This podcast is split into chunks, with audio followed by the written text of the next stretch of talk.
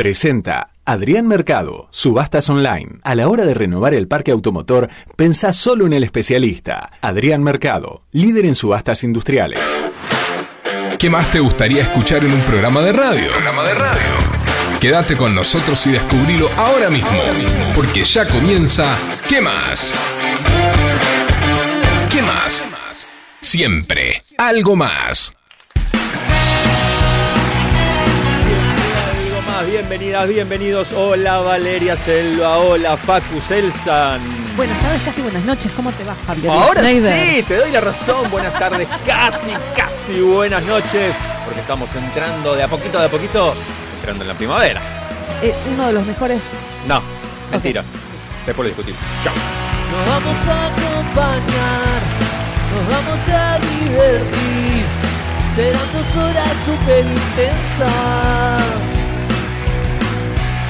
Vamos a dar lo mejor, con garra y corazón. Con este equipo vamos al frente. Todos los lunes vamos a estar en 105.9 FM Sónica. Los vamos a acompañar, este equipo la va a romper y esto se llama quemar. Claro que sí, esto se llama ¿Qué más? Y los vamos a acompañar desde ahora y hasta las 21 como cada lunes. Con buena onda, con información, con entrevistas, con música y con Valeria Selva que nos ha venido a esta parada. Se llama quemar, juntos lo vamos a hacer, con ustedes del otro lado. Con ustedes ahí, y con nosotros acá, serán dos horas super intensas. Y seremos cada vez más lo que cantemos que más, que más. Todos los lunes que más, que más. Y seremos cada vez más lo que cantemos que más, que más. Todos los lunes que más, que más. Así es, todos los lunes y hoy tenemos entrevista con Carola Lago Marcino. Nos viene a presentar su último libro, Flor Imperial. Además, además, ¿vale? Además. Viene Madivar, tenemos columna veterinaria con un tema súper importante para estar atentos a los que tienen mascotas y a los que las van a tener, porque en algún momento todos tenemos mascotas. Información útil. Por supuesto que sí. Esto se llama que más, juntos lo vamos a hacer, con ustedes del otro lado, y con ustedes ahí, y con nosotros acá, serán dos horas super intensas, y seremos cada vez más, todos los lunes que más, que más. Y seremos cada vez más, lo que cantemos juntos que más, todos los lunes que más, que más. Y seremos cada vez más, los que cantemos juntos que más, todos los lunes que más, que más. ¿Por qué? ¿Por qué tenemos que pasar por esto cada lunes? Ese gritito horrible, por Dios, Valeria, salva. Horrible, qué feo. Bueno, perdón, ¿Y a horripilante. Inaguantable, inaudible. Mejor quédense ahí, no se muevan, que ya arrancamos.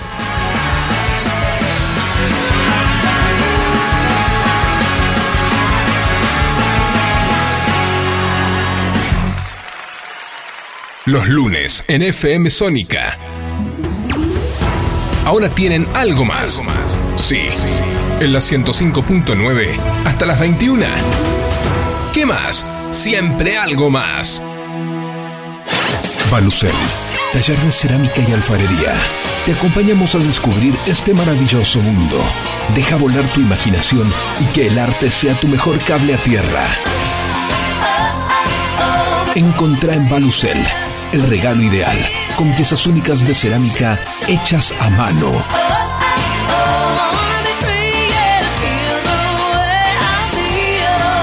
Seguinos en Instagram en arroba balucel para enterarte de todo lo que tenemos para brindarte. Balucel, más cerámica, menos plástico. Sanitarios Bronce Sur, desde hace más de 40 años, ofreciendo soluciones para instalaciones de agua, gas, incendios, bombas, griferías y calefacción. Brindamos atención personalizada y asesoramiento en obras. Somos distribuidores de las principales marcas sanitarias. Envíos a todo el país. Llegamos en 24 horas a Cava y Gran Buenos Aires.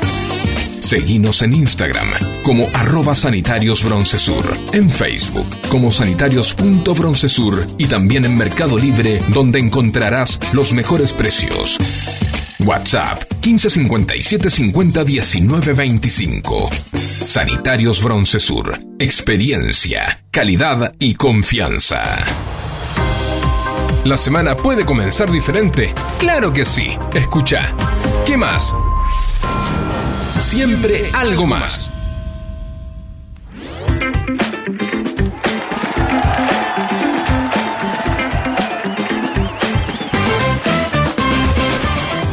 Buenas noches, casi buenas tardes, buenas tardes, casi buenas noches, como le gusta decir a Vale. Está tentada, siempre tentada. No se puede, no se puede arrancar así. A ver cuál es el chiste ahora. No lo sé. Se ríe, Vale se ríe. Bueno, eh, quien se está riendo en la conducción, Valeria Selva, en los controles, en la operación técnica, como siempre, el gran Facu Selsan.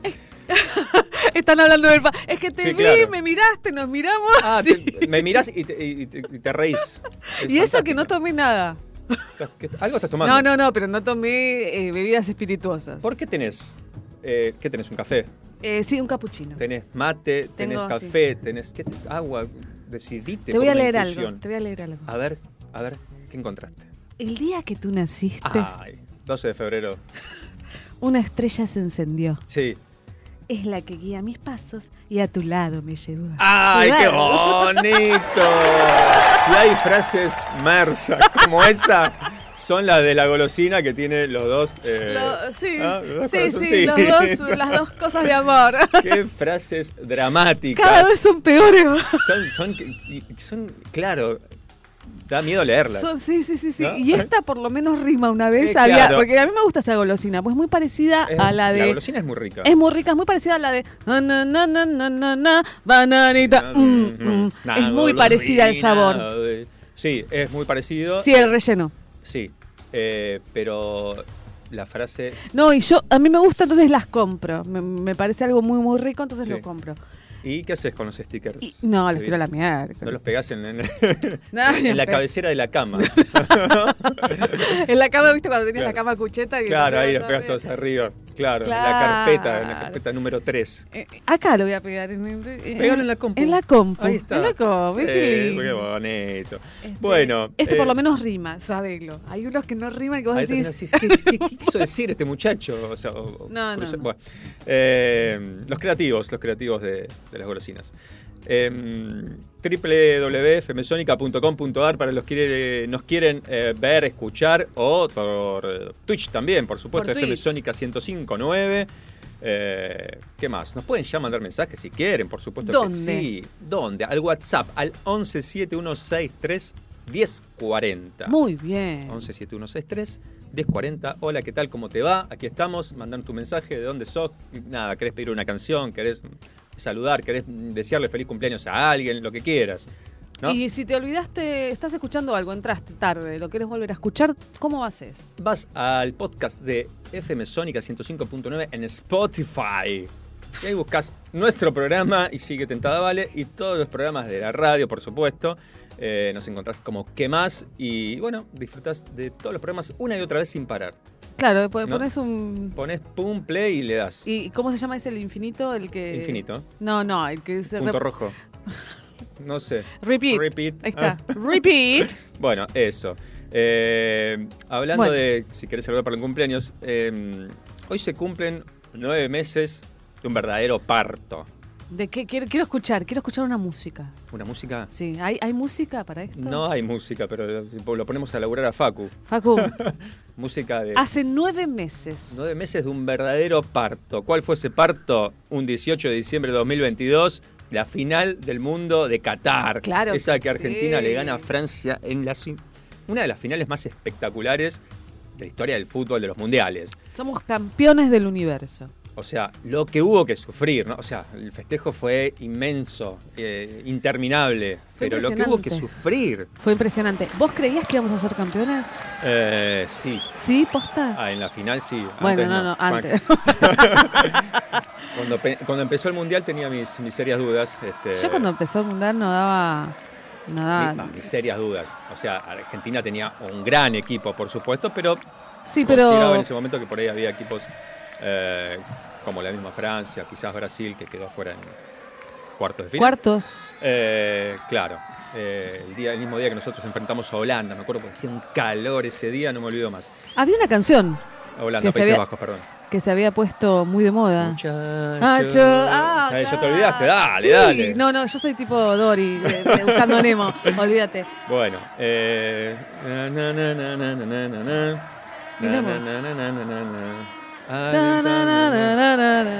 Esa. En Argentina nací. Tierra de Diego y Leonel. Uy. Bueno, nueve meses de ese, de ese parto. eh, y, y- y hablando de parto y, de nueve meses, eh, en diciembre, ¿no? En diciembre, perdón. En, sep- en diciembre septiembre. fue la final. En septiembre se está cumpliendo estos nueve meses. Ahí va, escucha, escucha. vale. Ahora, ahora la recordás. Ahora la recordás. cada- ¿Cómo te la la habré saltado esta canción. Lo, lo que hemos cantado esta canción y lo que la hemos escuchado es- tiene nombre, ¿no? Ahí va. En Argentina nací. Ay, esos penales, por favor, qué sufrimiento esos penales. Bueno, todo el partido. Eh, pero ¿a dónde iba con esto? Eh, septiembre, estuve averiguando y hay estudios realizados por investigadores de Harvard Y de Massachusetts. y de Massachusetts Y de y de, Carapa. Wisconsin y como siempre están en combinación con la Universidad de Carapachay Claro. que confirman que el 16 de septiembre, o sea, hace dos días, Sí. nada más, Sí. es el día del año que se celebran la mayor cantidad de cumpleaños a nivel mundial. ¡Posta! Postísima. ¿En serio? De verdad. ¿El 16? El 16 de septiembre. Entre ellos, o entre ellas, está mi mamá. Mi mamá cumple el 16 de septiembre. No me vi. Aprovecho para saludarla aquí. Ya la saludé el sábado, por supuesto. Un beso. Eh, cumpleaños también un compañero de trabajo y Gachi, Pachi y todos Pochi y todos esos Sí, exacto. de Sagitario. Exactamente. No, serían de Virgo. Eh, sí. De Virgo, Sí. virginianos. Eh, así que, bueno, y septiembre, o sea, el 16 de septiembre es el día. ¿Septiembre o septiembre no, para septiembre, vos? con P, no, no empecemos con cosas raras. Septiembre. Sacarle la P. Ah, no, no, es horrible. Septiembre. Es como decir doctor. Doctor, claro. No, Doctor, no va, no va. no claro. va. Eh, mantengamos la P, por favor. Eh, bueno, y septiembre es el mes del Sí. año con mayor nacimiento.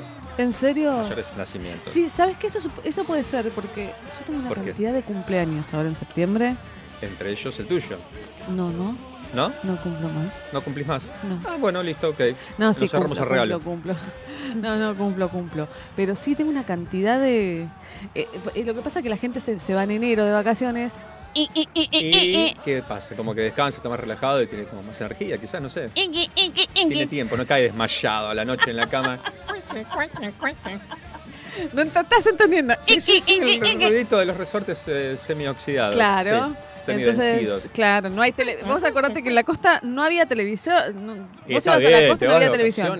Va, ¿para qué querés tele? Hoy por hoy sí, pero antes Sí, cuando pero igual yo no prendo chico- la tele en los lugares de veraneo, salvo que justo quiera ver un partido, no sé. No, pero- aparte es malísimo el cable. No, Porque no. ves, bueno, yo voy. y a veces la, la pongo, ¿eh? Porque. ¿Perdón? Sí, sí, la tele. Ajá. Porque, por ejemplo, voy y me gusta ver que te ponen la 3 o el centro de Mar de las Pampas Ah, o sí, claro. Cariló. y Depende de dónde estés, Claro, claro. depende de dónde estés, te ponen esas cosas y está bueno. No, Pero salí a la calle y disfrutaba en vivo. y por ahí me dice, me dice, tú te voy a caminar y yo los busco. Ay, me muero.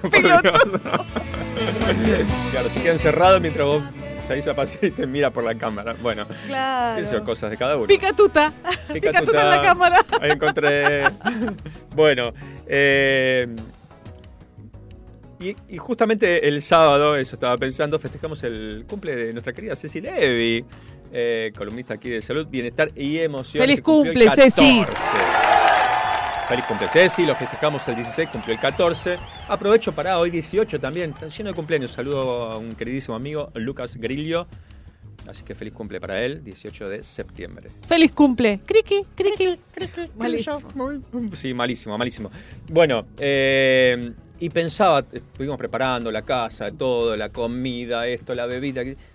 ¿Cuántas cosas tenés que tener en cuenta para No, hacer no, un es un cumpleaños, montón. no? Es un Decís, montón. una pavada, no, que vengan, Sí, tomamos algo. no, que, ven- que- que vengan todos y después te querés matar. Decís, pará, no hay hielo. Y, y decís, ya tenés que ponerte a hacer hielo, a resolver ese problema. Bueno, que, que los snacks, que la bebida, que la comida, que la comida fría, que la comida caliente, que la torta, que el postre, que el café, Que la velita. que la velita, que La velita. Que la, que la servilleta, tenés que tener todas esas pequeñas cosas. Sí. Uy, no hay papel higiénico, ¿no? Bueno. No tengo la cantidad de platos para, para los que somos. Platos, No tengo banquetas. cucharas, claro, ¿Dónde lo que- siento? Bueno, banquetas vas recolectando una de cada color, un banco, este, usas el sillón, Sí, bueno, acá bueno, se pero- acomodan, en lugar de dos se acomodan tres y esas cosas. Pero bueno, ¿qué cosas no pueden faltar en un cumple? Eh, bebida. Ve- Ah, fuiste, le fuiste, fuiste lo más importante, que no haya comida, pero que ni importa. torta, no suplemos la velita, pero que haya bebida. Creo que coincido igual con vos, ¿eh? Claro. Creo que coincido. Claro. ¿No? Aparte la bebida es la que te da, eh, más si es un en una fiesta, que no pasó esto el sábado, Sí. el cumpleaños así, que nos conocíamos entre todos, pero eh, si vas a un lugar en donde no conoces a nadie, y yo le entro a la bebida. Claro, En donde me saco, un poquito, claro, ¿no? claro. Romper ese hielo, esa timidez. Igual entré igual el sábado. Sí, es- Yo creo que me bajé un vino yo no sola. tenés problema.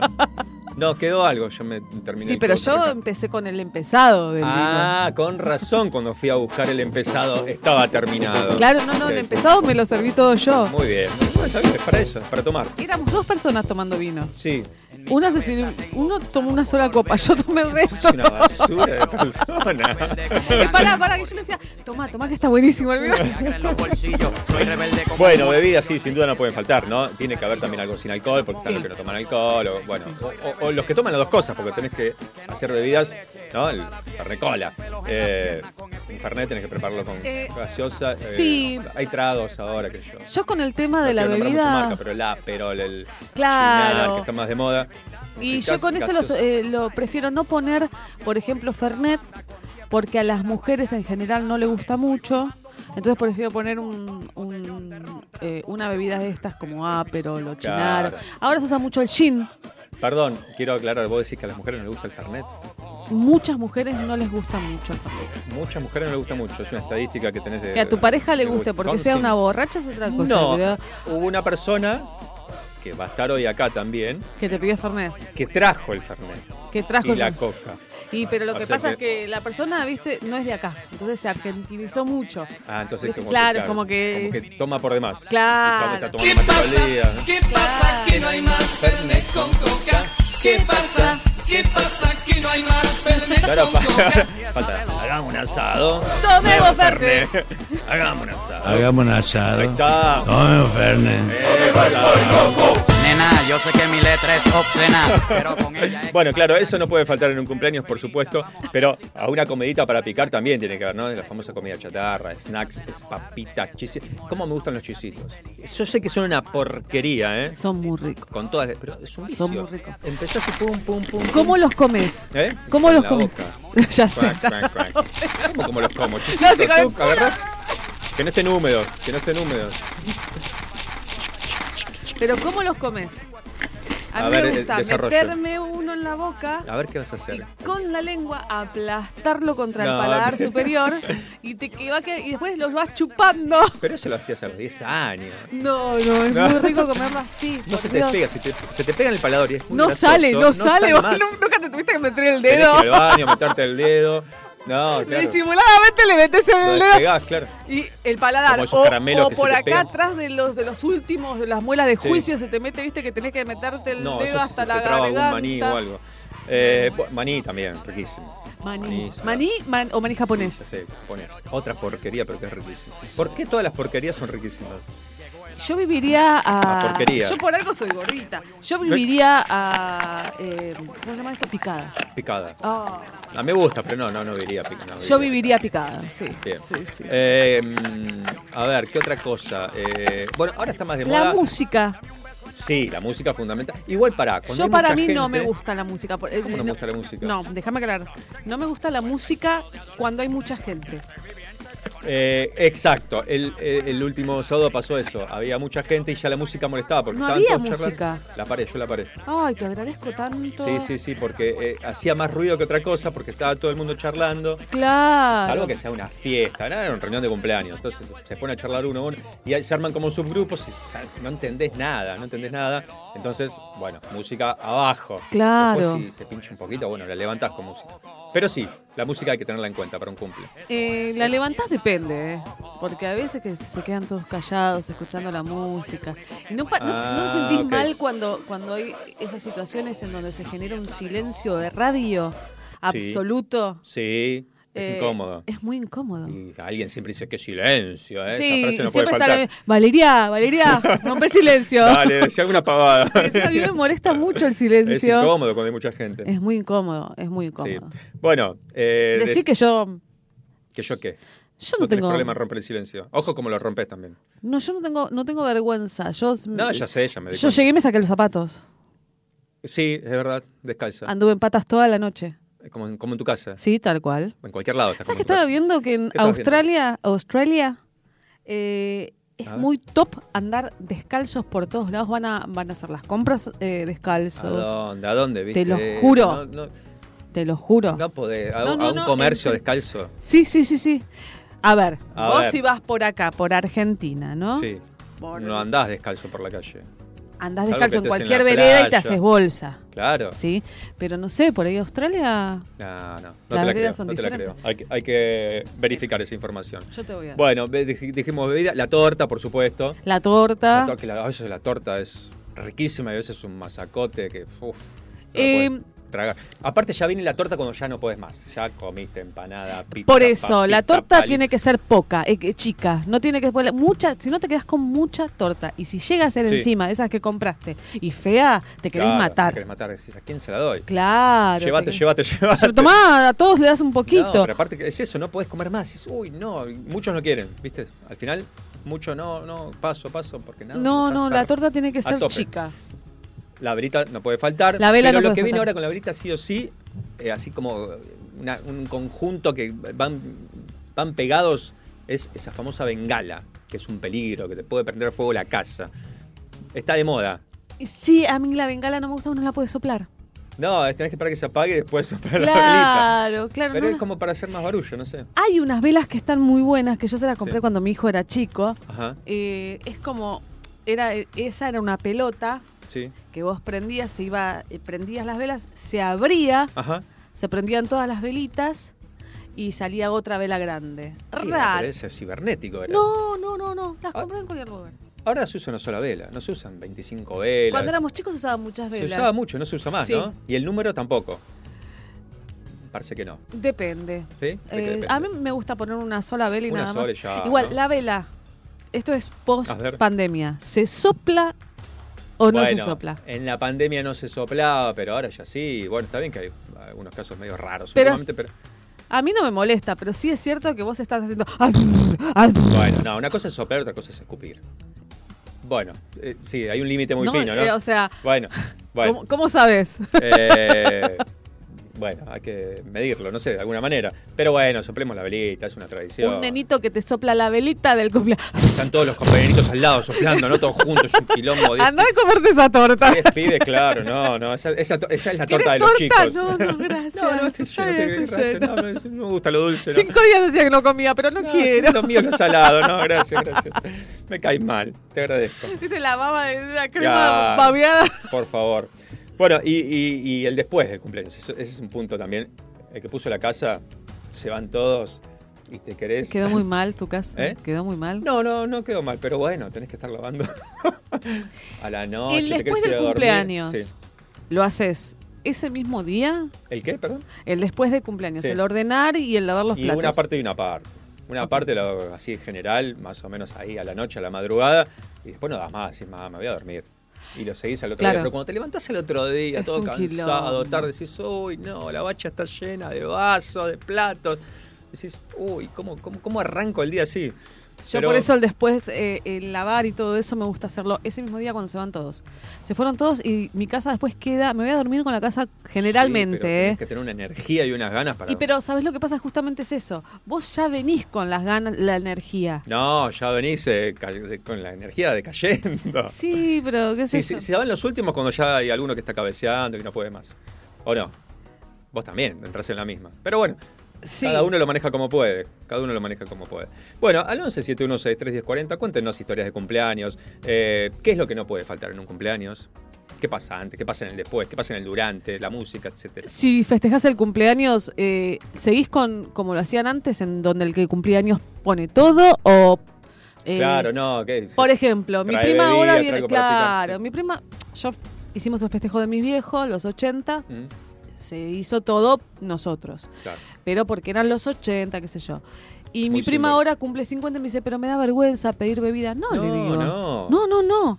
Vení, O sea, venite con una bebida, venite con algo para tomar. ya claro, está, no- que todo el mundo traiga una bebida. No podés bancar un cumple Es un para montón. 20, 30 personas, una Es un locura, montón, ¿no? es un no. montón, es un Mínimo montón. traes algo para tomar, algo para picar y ya. Tal y cual. Bueno, ¿qué opinan ustedes del otro lado? 11 7163 1040. Esperamos esos mensajes y mientras tanto vamos a escuchar música. Y Vamos. vamos a escuchar a los Pérez García que nos acompañan todo el año con el Me cierre, gusta. con el cierre del programa, pero esta vez vamos a escuchar ¿Qué? más fuerte, más La alto, sangre llega más hasta lejos. el río.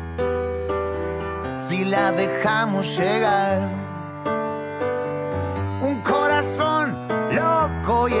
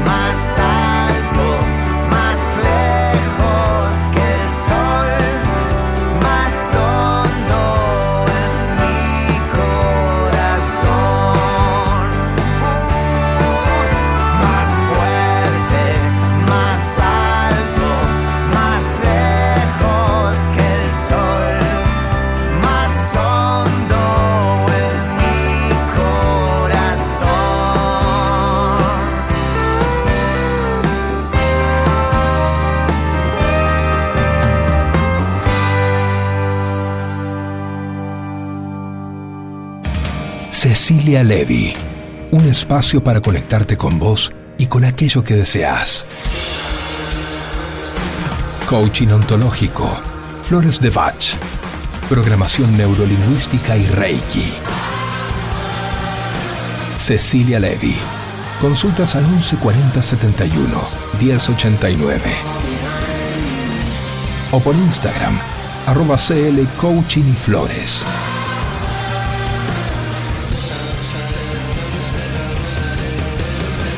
Este es el momento de convertir tus sueños en realidad.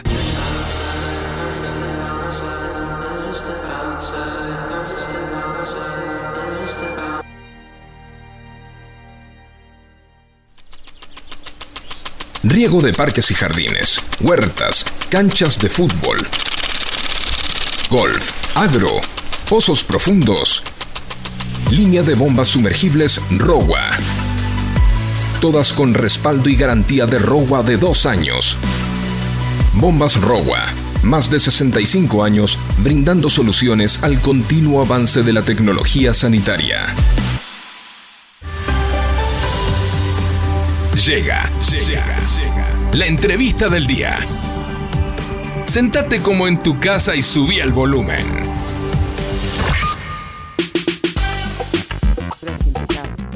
Bueno, sentate como en tu casa, subí el volumen porque se viene una entrevista súper interesante. Está aquí con nosotros Carola Lagomarcino. Carola, ¿cómo estás? Buenas noches. ¿Qué bienvenida. tal? Buenas noches todos. Hola, buenas noches. Bueno, eh, le podemos preguntar, eh, antes de ir a, a lo que nos compete por la consigna, ¿no? Sí. ¿Qué cosa no puede faltar en un cumpleaños para vos? Bueno, el regalo. Ay, no lo El tocamos, regalo. el regalo. Muy tacaños que Claro, es que no somos. se- ya no se hacen regalos. El regalo. Muy bien. Aunque sea algo en un sobrecito. Alguna cosita, algo, un detalle. Sí, es detalle. cierto, aunque sea Mirá, algo. ¿Qué- Mira, ni lo consideramos, qué, qué mal de nuestra que parte. somos. Terrible. Hace falta una mirada exterior, ¿ves? Bien, bien, Claro, sí, sí, nosotros entramos todo pa- Lo primero que dijimos fue la bebida. Claro. Los borrachos de siempre. Dijimos, dijiste. Bueno, yo te apoyé, está bien, es verdad. en esta, ¿eh? Bueno, eh, el regalo, buen punto, buen punto. Sí. Eh, bien, eh, Carola, Carola es eh, escritora y, y vamos a recorrer un poquito su vida hasta llegar a este, a este punto donde vamos a hablar un poquito de Flor Imperial, su, su último libro. Naciste en Buenos Aires, pero pronto tuviste que emigrar, ¿no? A Francia. Sí, no, no por pro- decisión propia. Yo tenía, a ver, yo nací en plena dictadura militar, Ujú. 1975. Ajá. Y eh, mis padres siendo artistas ambos, mi viejo era escenógrafo en el Teatro de La Plata y mi madre pintora. Pintora. eh, alumna de Horacio Butler en esa, en esa época. Ajá. Y cuando llega la dictadura, bueno, además, no, no, o sea, el, el- mundo de, de la, la meca del arte en esa época era París o Nueva York. Sí. Entonces mis padres deciden irse a París, pero mi viejo se gana una beca para ir a Polonia, trabajar con Vajda. Entonces pasamos los primeros dos años en, entre Cracovia y Varsovia, Ajá. que en esa época, la verdad que tampoco era muy rock and roll porque estaba todavía el, el- el- el- el- el, digamos, el ambiente el- del, del Partido Sí, Comunista, comunista, sí. el, el muro, el- el- el- el muro. muro. Sí. Exacto. Claro. Entonces, por intermediario de una amiga francesa que conocen en Cracovia, logramos pasar a París. Ajá. Entonces ahí, bueno, se abrió muchas más oportunidades y mis padres en- en- juntos arman un teatro de marionetas Ah, mira vos, qué que lindo. sigue todavía. Sigue. Sigue, festejó hace poco sus 40 años. Wow, qué lindo. Eh, mis padres no se separaron, pero el Pero teatro, el teatro sigue, sigue. el teatro sigue. Está bien. Bueno, el legado Es- O sea, sería el, los hij- el hijo. Exacto, mi viejo se quedó con el teatro y mi madre con su pintura. Mira vos. Y yo debe haber llegado al- a París, yo tenía tres años. Y a los 23 años, luego de la escolaridad, la prim- el primer la licenciatura en Historia del Arte y Turismo, digo, bueno, quiero conocer el país donde nací, conocerlo más a fondo, pues yo venía a ver a los abuelos, pero siempre a, qué sé yo, 15 días en Navidad. Claro, algo rápido. Algo sí. rápido. Entonces vengo de mochilera. Mira vos. eh, ¿Qué edad tenías para todo esto? 23. 23. 23. Eh, recién separada de un novio, así que estaba... Era el momento. Era el momento. y eh, decido recorrer un poco y para hacerme uno- un- un- unos pesitos me improviso profesor de francés Ah, saco un aviso en el diario y me llama el que... Aviso clasificado, ¿no? Como de Sí, sí, profesor de claro. francés, nativa, ¿viste? el típico. De hecho, era una revista que no, creo que no existe más, que se llamaba Azatej, Azatec, que era sí, de viajes y sí, turismo, Claro, bueno. claro. Sí. y me llama el que, bueno, es mi marido hace 25 años, Ajá, mira. así nos conocimos. ¿En serio? Ay. Mirá De francés no aprendió mucho. Eso te iba a preguntar. ¿Sabe hablar No, no, francés? eh, después me di cuenta que para Claro. los idiomas no sabía. No era. No tenía, no tenía. Pero bueno, valió la pena el llamado. Exacto. Así que me quedé, porque no, no vine con la idea de quedarme. Ah, que querías conocer, viajar un poco y Exacto. volver. Y volver. Venías de mochilera, básicamente. Venía de Era- mochilera. El amor te encontró en Argentina. exacto. No, y hay algo acá en la tierra, no sé cómo explicar. Llegué acá y no sé, la ropa me iba, eh, el clima me iba, la Ajá, gente, o sea, era como la gente también. Te hallaste, te encontraste me hallé fácil. totalmente y, y es lo que siempre escucho decir a los que se van del país, cómo extrañan lo cálido que son los argentinos. Mira vos. Claro. Vos vos no habías tenido esa oportunidad de extrañar porque te fuiste muy chiquita, o sea, no me conocías fui muy chiquita. tanto cómo era eh, Argentina, el argentino, los Exacto. argentinos. Encima llegué justo para el 2000-2001. Época Eh, complicada, época muy para venir. complicada, que no, no, no, no lograba captar del todo lo que estaba sucediendo. Eh, pero bueno, fue, fue, la verdad que fue un país que me, me- no sé, fue muy acogedor. Y en ese momento que eras una extranjera en tu, en tu propio país, Exacto. ¿sentiste lo acogedores que, que somos los argentinos? ¿Te diste Sí, cuenta de eso? Sí, impresionante. Sobre todo hacia el que viene de afuera. Ajá. Había una curiosidad, o sea, por ahí se me escuchaba una tonada, por encima yo me metí en la facultad de psicología y los compañeros siempre preguntaban de dónde vení. Cuando Claro, yo decía Francia, genera París, curiosidad. se Claro. les abrían lo grande los ojos, Claro. te Claro, preguntaban. para era- contar mil anécdotas. Sí, sí, sí, sí. Y, era- volviendo ahí a París, ¿cómo, cómo, cómo recordás esos primeros años de, de pequeña? Y- Y quizás este, con, con padre marionetista, que un, un mundo de fantasía quizás, ¿no? Este, Tengo muy lindos recuerdos de París. eh, era un París muy distinto. ¿eh? El París de los Ajá. años 80 y el París de ahora eh, eran muy distintos. No, no es que uno sea peor que el otro o nada que ver, pero eran países. Contextos distintos, ¿no? Contextos distintos. Eh, sí, la verdad que París la, la disfruté, la verdad que le saqué el jugo Ajá. muchísimo, porque además cuando hice la carrera de, de Historia del Arte y Museología, yo tenía un pase para entrar a todos los museos gratis. Ah, claro. Entonces podía hacerme los, no- los miércoles, me acuerdo que había los nocturnos del Louvre, vos podías, hasta las 10 de la noche podías estar en el Museo del Louvre. Eh, Claro. recorriendo sus, sus pasillos con mucho menos gente. conocés de memoria. pocos lo Viendo la sabían. Claro. Gioconda. Viendo la Gioconda.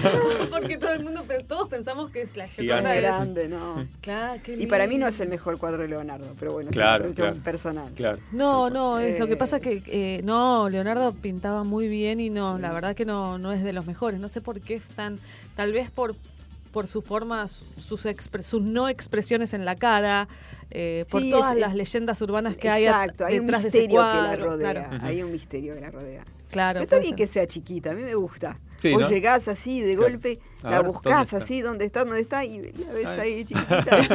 tipo estampilla. Claro. no tanto, pero bueno. Bueno, Eh, pero para, vos tenés eh, bachillerato en letras y filosofía, un diploma en turismo, en historia del arte, pero escribís. Y psicología clínica. Y acá. psicología. Psicología, acá, en Argentina. Y todo eso me sirve mucho para escribir. Claro, te vas nutriendo de cada rama, ¿no? Y, La psicología es una herramienta espectacular a la hora de armar un personaje. Porque somos, no somos blanco-negro, somos miles de Grises. grises. Claro. Y, y cada uno tiene su dosis de, de neurosis, de, de perversión. De- bueno, todos tenemos Un poco de todo, un ¿no? poco de oscuro, un poco Sí. de claro. eh, y, y eso es lo que me interesa a la hora de construir un personaje palpable, ¿no? un personaje creíble que justamente se apoye en, en, en sus lados claros y sus lados oscuros.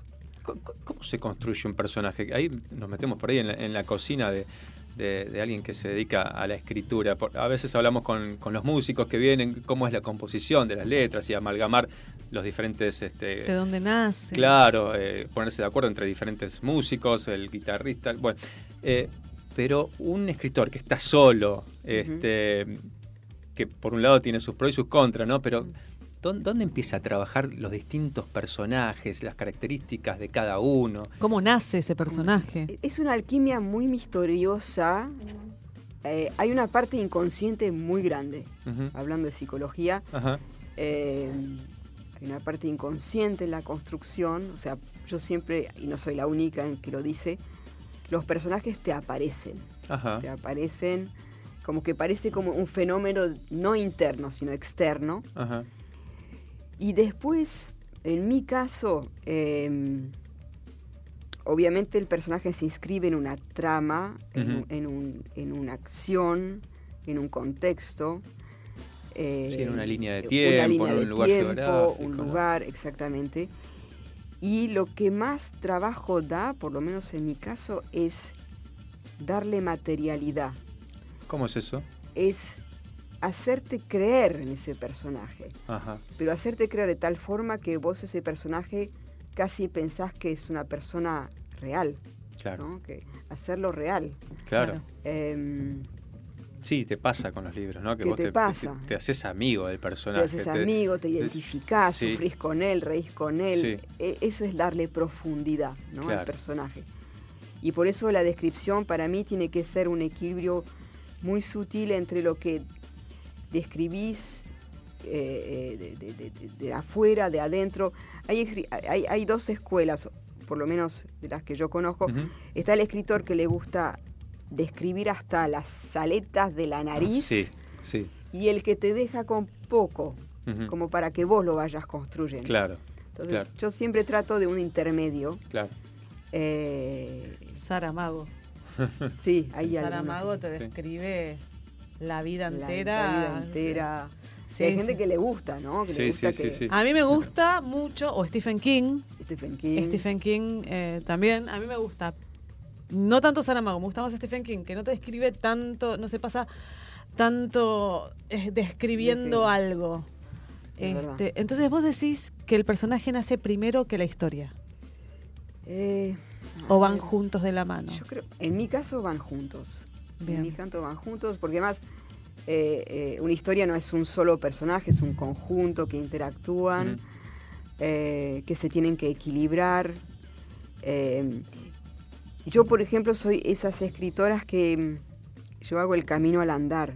Cuando yo, me- surge una idea, es una idea a construir. No tengo un punto A y un punto B a donde llegar. Claro. Tengo un punto A y vamos No a ver sabes a cómo dónde vas. llegamos. Claro, claro. Cómo llegamos. Vas andando el camino Y- con el personaje, con la historia. Exacto. Una Y- preguntita, sí. perdóname, una preguntita más. Eh, vos tenés una trilogía que ahora Fabio va a hablar y te va a preguntar. Eh, ¿Cuánto de ese personaje durante las... porque uno no escribe un libro en dos días, durante el periodo de escritura se come al autor? Mm. Dirías, a ver si te entendí, ¿cuánto de mí hay en un personaje O viceversa. o viceversa? si llega ese personaje a meterse y llega a ser Claro, vos. como en el actor. decís, Ah, Claro, Actor. exacto. Eh, no, eh, no, no, el personaje no llega a ser yo. Eh, pero bueno, también hay que ver, yo tengo años de psicoanálisis y sé muy bien quién soy. Claro, eso ayuda también, Con como todas las facetas. Sí. Eh, así que no hay, no hay ahí, no, no se embarra la cancha. Pero, obviamente, en todos mis personajes hay algo propio. Y lo que más me divierte, y ahí lo comparo con el actor, es construir un personaje que sea lo más posible alejado de mí. Por eso en dos de mis libros los protagonistas son hombres.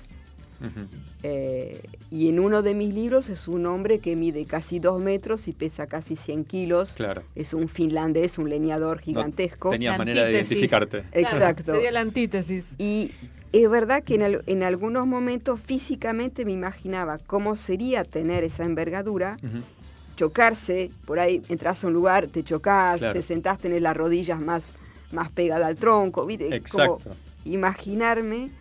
eh, me, me divierte mucho imaginarme ser hombre. Eh, y lo repetí por eso en el, en el último libro, donde ahí es al revés. Es un hombre que es muy ágil, físicamente, hiperactivo. eh, y, y bueno, no, me pareció siempre muy, muy, muy gracioso, muy gracioso. Eh, e- este último libro, Flor Imperial, es, parte de una trilogía, es la precuela de los Sí. dos anteriores, de algún modo, eh, que se puede leer sin haber leído los, los dos anteriores, ¿no es así? Exacto, eso es importante porque la gente se asusta, ¿no? Cuando hablas de saga, Claro, es como, sí, sí. uh, tengo que leer Tengo que los- cuatro claro, libros. No, no, no hace falta. no hace falta porque Flor Imperial es o una puerta de entrada a la saga, o sea, se- si te gustó el ambiente, si, si te sentiste eh, a gusto, Ujú. podés seguir el camino. eh, y si no, es para la gente que ya, ya leyó La Dama de las Misiones, El Hijo del Río Sí. y La Niña Café, puede ser, eh, como decís vos, una, un spin-off, ¿viste? Ah, Claro, exacto. Ese spin-off que Sí. son Sí. como agarrar un Se personaje desprende de ahí, que se Exacto. desprende de la saga y, y- y contar su historia. desarrollas más otra historia. Eh, y, y estas historias se desarrollan en un lugar geográfico muy particular, este, en, Sí. en- en la zona de Misiones, ¿no es Está así? muy inspirado, o sea, nació en Misiones. Nació en Misiones Nació en. Misiones, nació en la selva. Eh, nació, de hecho, la dama de las misiones, Claro. eh, como dice Claro. su título, es la historia novelada del primer hotel deIguazú en los años 1920. ah, tiene datos Eh, históricos este, exacto. fidedignos. digamos. Ahí me, me basé muchísimo sobre, o sea, me puse a investigar muchísimo. Ajá. O sea, toda la trilogía se basa en un marco histórico muy riguroso. Ajá. De hecho, Flor Imperial, trabajé con un historiador misionero, Ah. Pablo Camogli, que me ayudó. Es, es genial, es como pasar de, de la colectora a la autopista, Wow. porque ahí te facilitan datos. Claro. eh, es, es todo muy, mucho más fácil para, y, y más riguroso. Em, pero toda la saga tiene un marco, un marco histórico muy, muy, muy riguroso. Pero no, no se queda, o sea, el primer libro se queda en misiones. Ya con el segundo me voy a Finlandia, Inglaterra, a París y a la India. ¿Por Ah, qué misiones? Porque yo descubrí, como europea, descubrí misiones, eh, la selva, la, la- la selva atlántica, la selva, la selva paranaense, que me fascinó. Me fascinó su ecosistema, eh, su ambiente, su dureza también, porque uno cree que la selva es algo bucólico y no, puede ser durísimo.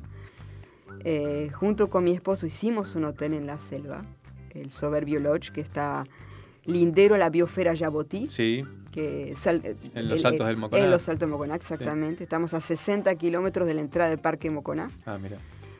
Y Sí, es un lugar eh, es conocido, pero no está tan difundido No. como otros puntos turísticos de- de, la Argentina. Sí, quizás por, suerte. ¿no? Sí. por suerte. Sí. No, no es la- el tumulto de Iguazú. Claro, claro. Eh, y en realidad está mal llamado Salto, porque es una falla en el lecho del río Uruguay, Única. único en el mundo. Claro. No existe otro Claro, que fenómeno. va a lo largo del curso a lo del río tres y no kilómetros. Sí, más, pero lo que se puede recorrer en Gomón son tres kilómetros. claro. Eh, y es, es- es impresionante. Y está dentro de la biosfera Yabotí, que son, no sé, más de 50.000 hectáreas de selva virgen, donde todavía hay algunas aldeas guaraní. Ah, mira. Eh, y también estamos a orilla de Brasil. Ah. Estamos ahí nomás del Brasil, cruzas el, el Uruguay y estás Claro. en Brasil, el Alto Uruguay. Claro. ¿Y, y qué, qué es lo, más, lo que más te impacta de, de ese lugar? Eh, Eh, ¿Por qué ahí el hotel? ¿Por qué, Bueno. por qué te impactó cuando viniste de Europa también? Me impactó primero la fuerza de la naturaleza. Eh, Sí, es eh, todo al, al máximo, el máximo. potencial, ¿no? Eh, ojo que eso lo vi en muchos lugares de Argentina. Sí, sí, es porque- otra dimensión. Es sí. otra dimensión. Pero ¿cómo fue que llegaste a Misiones? Por un amigo de, de- de mi marido que, que es un así un tipo, un buscavida, un tipo que recorre mucho y nos habló de Moconá, nos habló de la zona. Y en ese momento teníamos ganas de tener un emprendimiento propio. Eh, y había, no somos pioneros, había, hay, hay uno que es uno de los pioneros fue el, el Don Enrique Lodge, que Ajá. fue uno de los primeros, La Bonita, que muchos conocen porque tiene una cascada dentro de su, de su predio. Eh, y cuando conocimos ahí, la verdad que fue, sí, fue como un amor a primera vista. Cuando llegamos a un, había unas, unas hectáreas en venta que tenía una vista increíble sobre el río Uruguay y Brasil. Y yo tiré así medio, bueno, esta vista es impresionante, acá hay que hacer algo. Quiero compartir esa Claro. vista con otros. Claro. Entonces, bueno, eh, se hizo el hotel. Se hizo el hotel a partir de nada. No había ni luz, ni electricidad. El agua la probé una vertiente en la selva que, que probé el complejo, por eso hay que cuidar mucho el agua. Eh, y Es fue una tiene, aventura. Tiene una mirada un poquito, eh, digamos, hacia la sustentabilidad, ¿no? El Sí. emprendimiento. Sí, por eso yo siempre aviso, eh, el que aviso no traiciona. Eh, no hay televisión, no hay frigobar. Perfecto. ¿Para Eh, qué querés eso en un El lugar agua como viene de la vertiente. Hermoso. eh, reutilizamos agua de lluvia. Estás al lado de un campo de citronela. Está ahí al lado de la cama de citronela, no hay mosquitos. Ah, fantástico. Estás en misiones. Si no hay mosquitos, es No una hay locura. mosquitos. Es efectiva la Eh, citronela, ¿eh? Es muy efectiva. 100%. Ahora, si te metes en la selva, ahí andás bien vestido. Claro. Claro. eh, bien protegido. Pero en el hotel no hay mosquitos. Eh, así que sí, hay un, hay una, hay, hay reciclas, eh, reciclamos los residuos, Ajá. hay una, una preocupación por aire acondicionado. Yo no hubiese puesto, pero es cierto que una siestita en verano Sí. es difícil, sin Sí, aire acondicionado sí. es difícil. Hay Claro. mucha humedad, mucho calor. Mucho calor, intenso, mucha sí. humedad. eh, a la noche refresca, incluso puede ser más fresco que acá. Ah, mira. Pero sí, lo, lo- creo que el primer año estábamos sin aire y me acuerdo de huéspedes que llegaban y cuando se enteraban de que no había aire, Claro, chao. chao. Bueno, pero es, para vivir la naturaleza, Exacto. no se trata de eso. Bueno, después vamos a ver bien los datos de- del soberbio Lodge, que estoy mirando imágenes lindísimas, ya me quiero ir para allá. Eh, bueno, y, y en ese lugar eh, nacen estas historias. O sea, Exacto. ¿te, te inspira el lugar o ya más o menos vos tenías una historia No, que no, querías no, contar y no sabías dónde Pa- corría? Para nada, mira, yo, bueno, yo escribía de chiquita, cuentos, soy una cuentista, me gustan, los, me gustan los cuentos cortos. Y un día estaba en el, en el pueblo Soberbio, ta- también llamado Capital de las Esencias, Ujú. tenía en su momento un lugar muy chiquitito que se llamaba el Museo de las Esencias, que en realidad el museo era el dueño, Ajá. porque un hombre con un conocimiento de la fauna y de la flora y de las esencias impresionante. Me acuerdo la tarde de verano con ese calor, o hacía un calor Mucho. agobiante, Ujú. Y fui al museo, creo que éramos tres, cuatro turistas, y el, el señor que tenía una voz así, muy gruesa y pesada, y nos hacía pasar frasquito de, de esencias Ajá. para olerlos, Ajá. y íbamos diferenciando, bueno, lo uno. Y yo medio ya boleada por entre el calor, el olor a pachuli, a coso, al otro, Mareada. medio mareada, me aparece Francesca, que Francesca es la protagonista de, la saga. Y digo, esto está, hay que contarlo, esto va a desaparecer. Claro. Esto, de hecho, ya no existe más el Museo de las Esencias. Ah, mira vos. No, es- Ah. es una farmacia. Ajá. Eh, Claro, eso tiene que quedar plasmado en algún lugar. algún lugar, Que se cuente que eh, esto sucedió. y Sí. ahí eh, se cuenta. Y ahí se cuenta, y fíjate, es increíble, años después me entero de que existió una Francesca. Mira. No en los años 20 donde yo la sitúo, Ajá. en los años 50, 60, una italiana eh, apasionada de, de esencias fue una, una bioquímica, fue trasladada a Misiones para estudiar no sé qué propiedad del tabaco Ujú. Sí. y, y empezó a apasionarse por las esencias. Y en circunstancias muy dudosas se le incendió el laboratorio y ella se fue. Ajá. Pero escribió un libro sobre esencias de misiones que busqué por todos lados, no lo encuentro, está súper Ah, agotado, qué pena. pero Y- existió. Y Francesca, ¿quién es Francesca? Tú, Francesca. Y bueno, mi Francesca es eso, es una, es una italiana que es hija de una mujer que hace sombreros Ajá. en la Buenos Aires de los albores del siglo XX. Lindos sombreros usaban. lindos época. sombreros, sí. Eh, bueno, de hecho siempre, ese es un guiñe porque mm, yo soy Lagomarcino. Y eh, no, no tengo nada que ver con los sombreros Lagomarcino. Ah, Pero- por eso me sonaba. Esto yo te decía, me Exacto. suena Lagomarcino. Exacto, están Sí, los famosos sí, los sombreros sombreros Lagomarcino. Lagomarcino, Exacto. claro. Y es un, sombreros es un guiñe porque, bueno, mi, mi protagonista de momento se encuentra con don José Lagomarcino, Ajá. que la ajá. fábrica se creó más o menos para esas épocas. Mirá, mirá vos, mirá Eh, vos. Y, y en este último libro, en, en Flor Imperial, eh, el protagonista de acá viene de otro Ah, lado, ¿no? Es inglés. ¿Querés contar un poquito es un sin, inglés. Sí, sí, sin- es, sin- es sin un inglés de? Manchester, Ajá. eh, huérfano de padre, que pasaba mucho en, en ese tiempo en Europa, digamos, muchos hermanos, demasiados para alimentarlos a todos. La madre se entera de que tiene un familiar en, en- en- en- en Argentina, entonces lo pone a él y una hermana, que son los dos mayor, en un barco a, a la, a la Argentina. Y esa tierra de indios, como esa ter- terrorizada, no quiere saber nada, no quiere ni, ni bajarse del barco. Y él no, él es un aventurero. Es, es que, Y- perdona, había que ponerse en el, en el lugar de Sí. la gente que No, venía sí, y no sabía dónde venía, no, ¿no? no, encima en, en- en- en el barco ellos tienen un, un- que está incompleta, Ah. que es algo en el medio de la Patagonia, entonces hay un señor que se les se les ríe a la cara, dice, "Pa- la, Claro. la verdad que el familiar que no te quiere recibir, porque con esa dirección no lo No, vas a encontrar en 100 jamás, años, claro. jamás. Entonces, bueno, eh, la hermana decide, decide hacer, en realidad decide meterse en un convento porque está aterrorizada Ah, mira. Y transportada por la fe, dice, bueno, se refugia en la fe. Y él en cambio no. En cambio, el hermano miles de problemas eh, y empieza, de hecho, a, a formar parte, eh, forma parte de una familia muy extraña, que es una familia de anarquistas. Eh, y, y bueno, hasta que hay algunas actuaciones de los anarquistas que no les cierran mucho. No le gusta mucho su, su porque viste, había dos falanges de anarquismos, estaba la FOA, Sí. la Fora que y después había anarquistas que eran un poco más eh, violentos. O sea, te metes con hechos históricos eh, Reales, tal sí, sí. cuales, reales. Exacto. Y, y metes a los personajes en las historias ahí. exacto. Mm. Y ahí me inspiré mucho de un personaje real eh, que se llamaba Severino Di Giovanni, Ajá. no sé si escucharon hablar, No. anarquista italiano, que eh, metió un par de bombas complicadas, Ah, sí.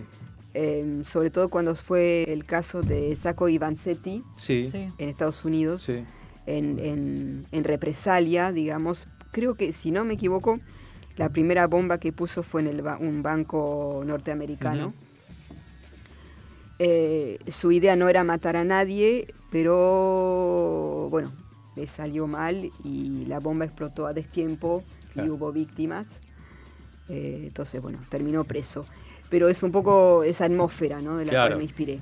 Y este spin-off, eh, Flor Imperial, sería más que nada de la vida de, De eh, Martín. De Martín. De Martín.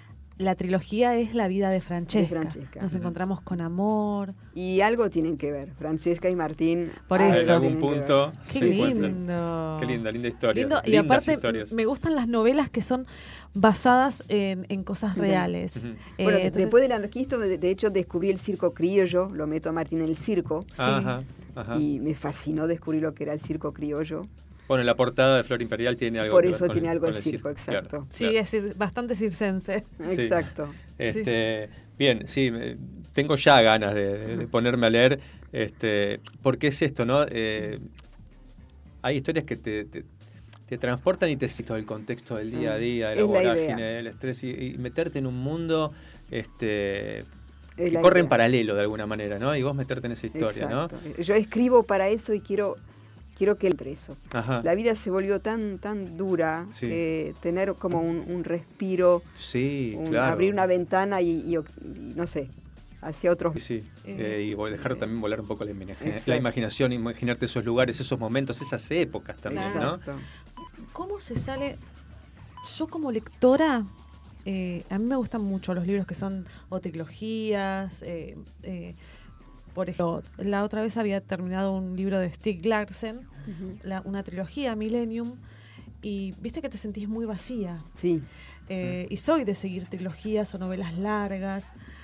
Eh, ¿Cómo sale el escritor de esa trilogía para poder irse a otro mundo y escribir otra cosa? Porque si uno como lector se siente vacío, ¿cómo haces vos? Claro. ¿qué- Para qué- despegarte. hay, hay un vacío, sin duda. De hecho, cuando yo escribo La Dama de las Misiones, nunca pensé que iban a seguir cuatro libros más, Mira, eh, que se iba a hacer saga. Claro. Nunca lo no fue pensado así. Claro.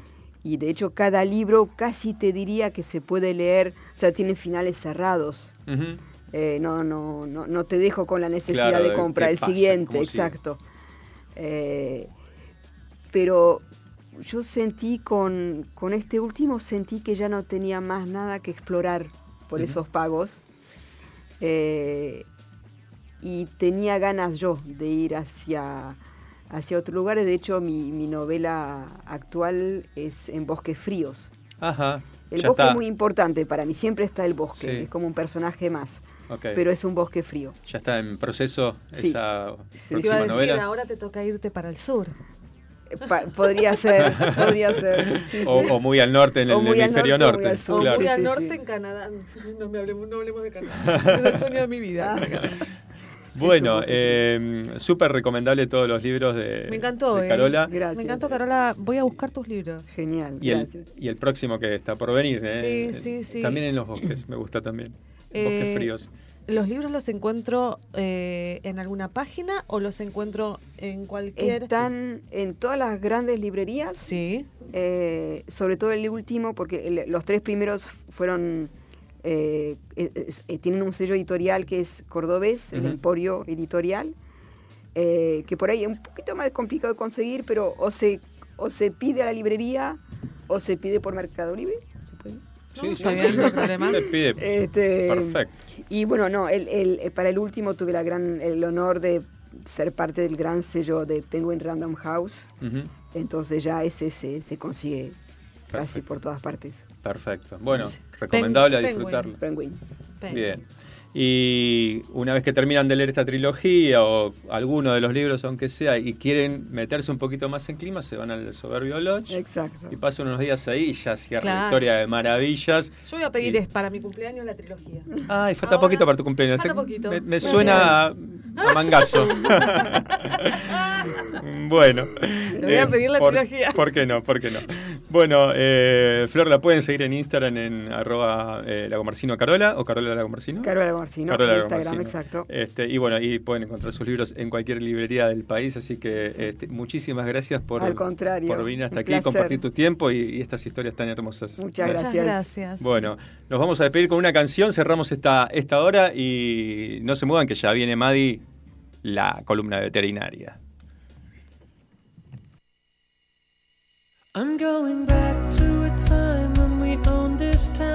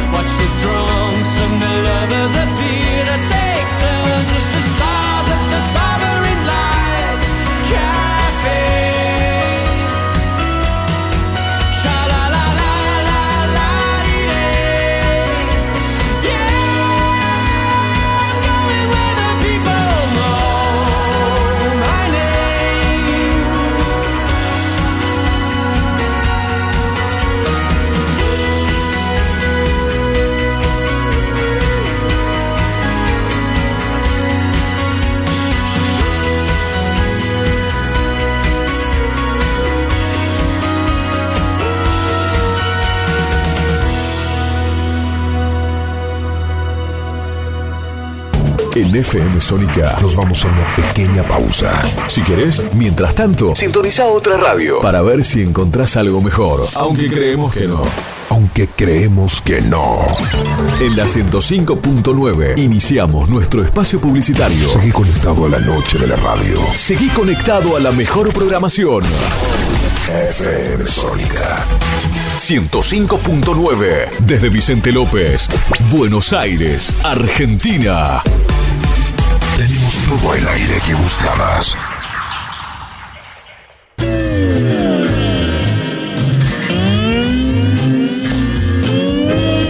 Las mejores historias, curiosidades y novedades del rock.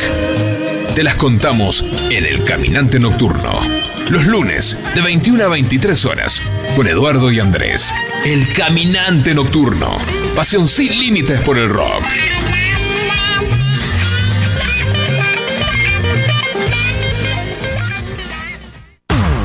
Todos los miércoles, de 20 a 21. Night Music. Con la mejor música de todos los tiempos. Y especiales de tus artistas favoritos. Night, Music. Night Music. Conducen Martín y Guillermo. Night Music. En la noche de FM Sónica. Night Music. Siempre. Con la mejor música. Para vos.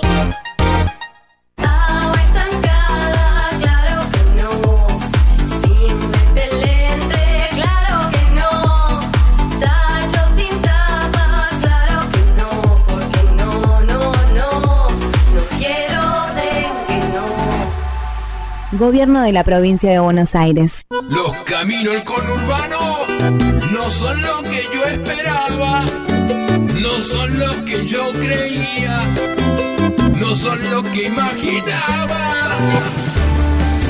Por eso Cristian Salles y Sebastián Vargas te invitan a recorrer todas las noticias del conurbano. La hora de salida, todos los martes, de 18 a 19. Aquí no ha pasado nada. Solo por FM Sónica 105.9. Y entérate de todo lo que pasa en tu barrio.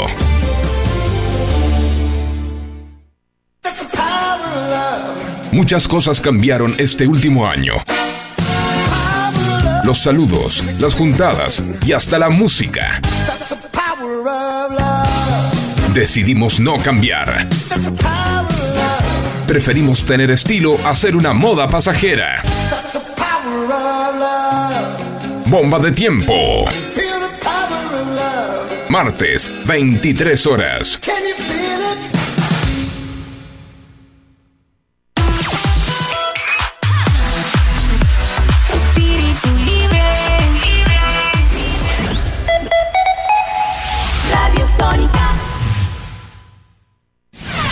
FM Sónica. Sónica.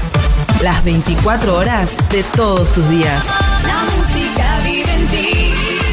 Vive en ti. Vivimos la vida. Vive en ti. 105.9. Pasala bien. ¿Aprovechaste la tanda para hacer todo lo que tenías que hacer? Nosotros sí. Por eso estamos de regreso. En FM Sónica.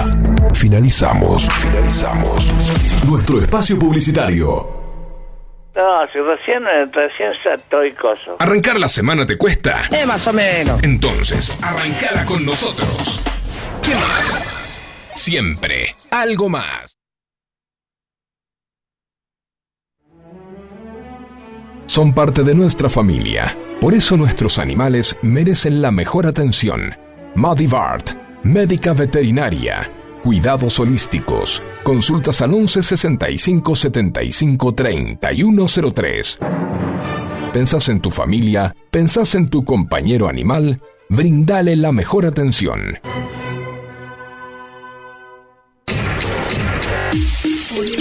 Ahora, ¿en qué más? Holística Animal, con Maddie Bart. Una mirada más amorosa e integral sobre nuestros compañeros animales. Bien, eh, igualmente antes de ir a la columna de la señorita Madi, que ya está aquí con nosotros en el estudio. Bienvenida, Madi, ¿cómo estás? Hola, hola. Hola, Bien. Madi Mavi.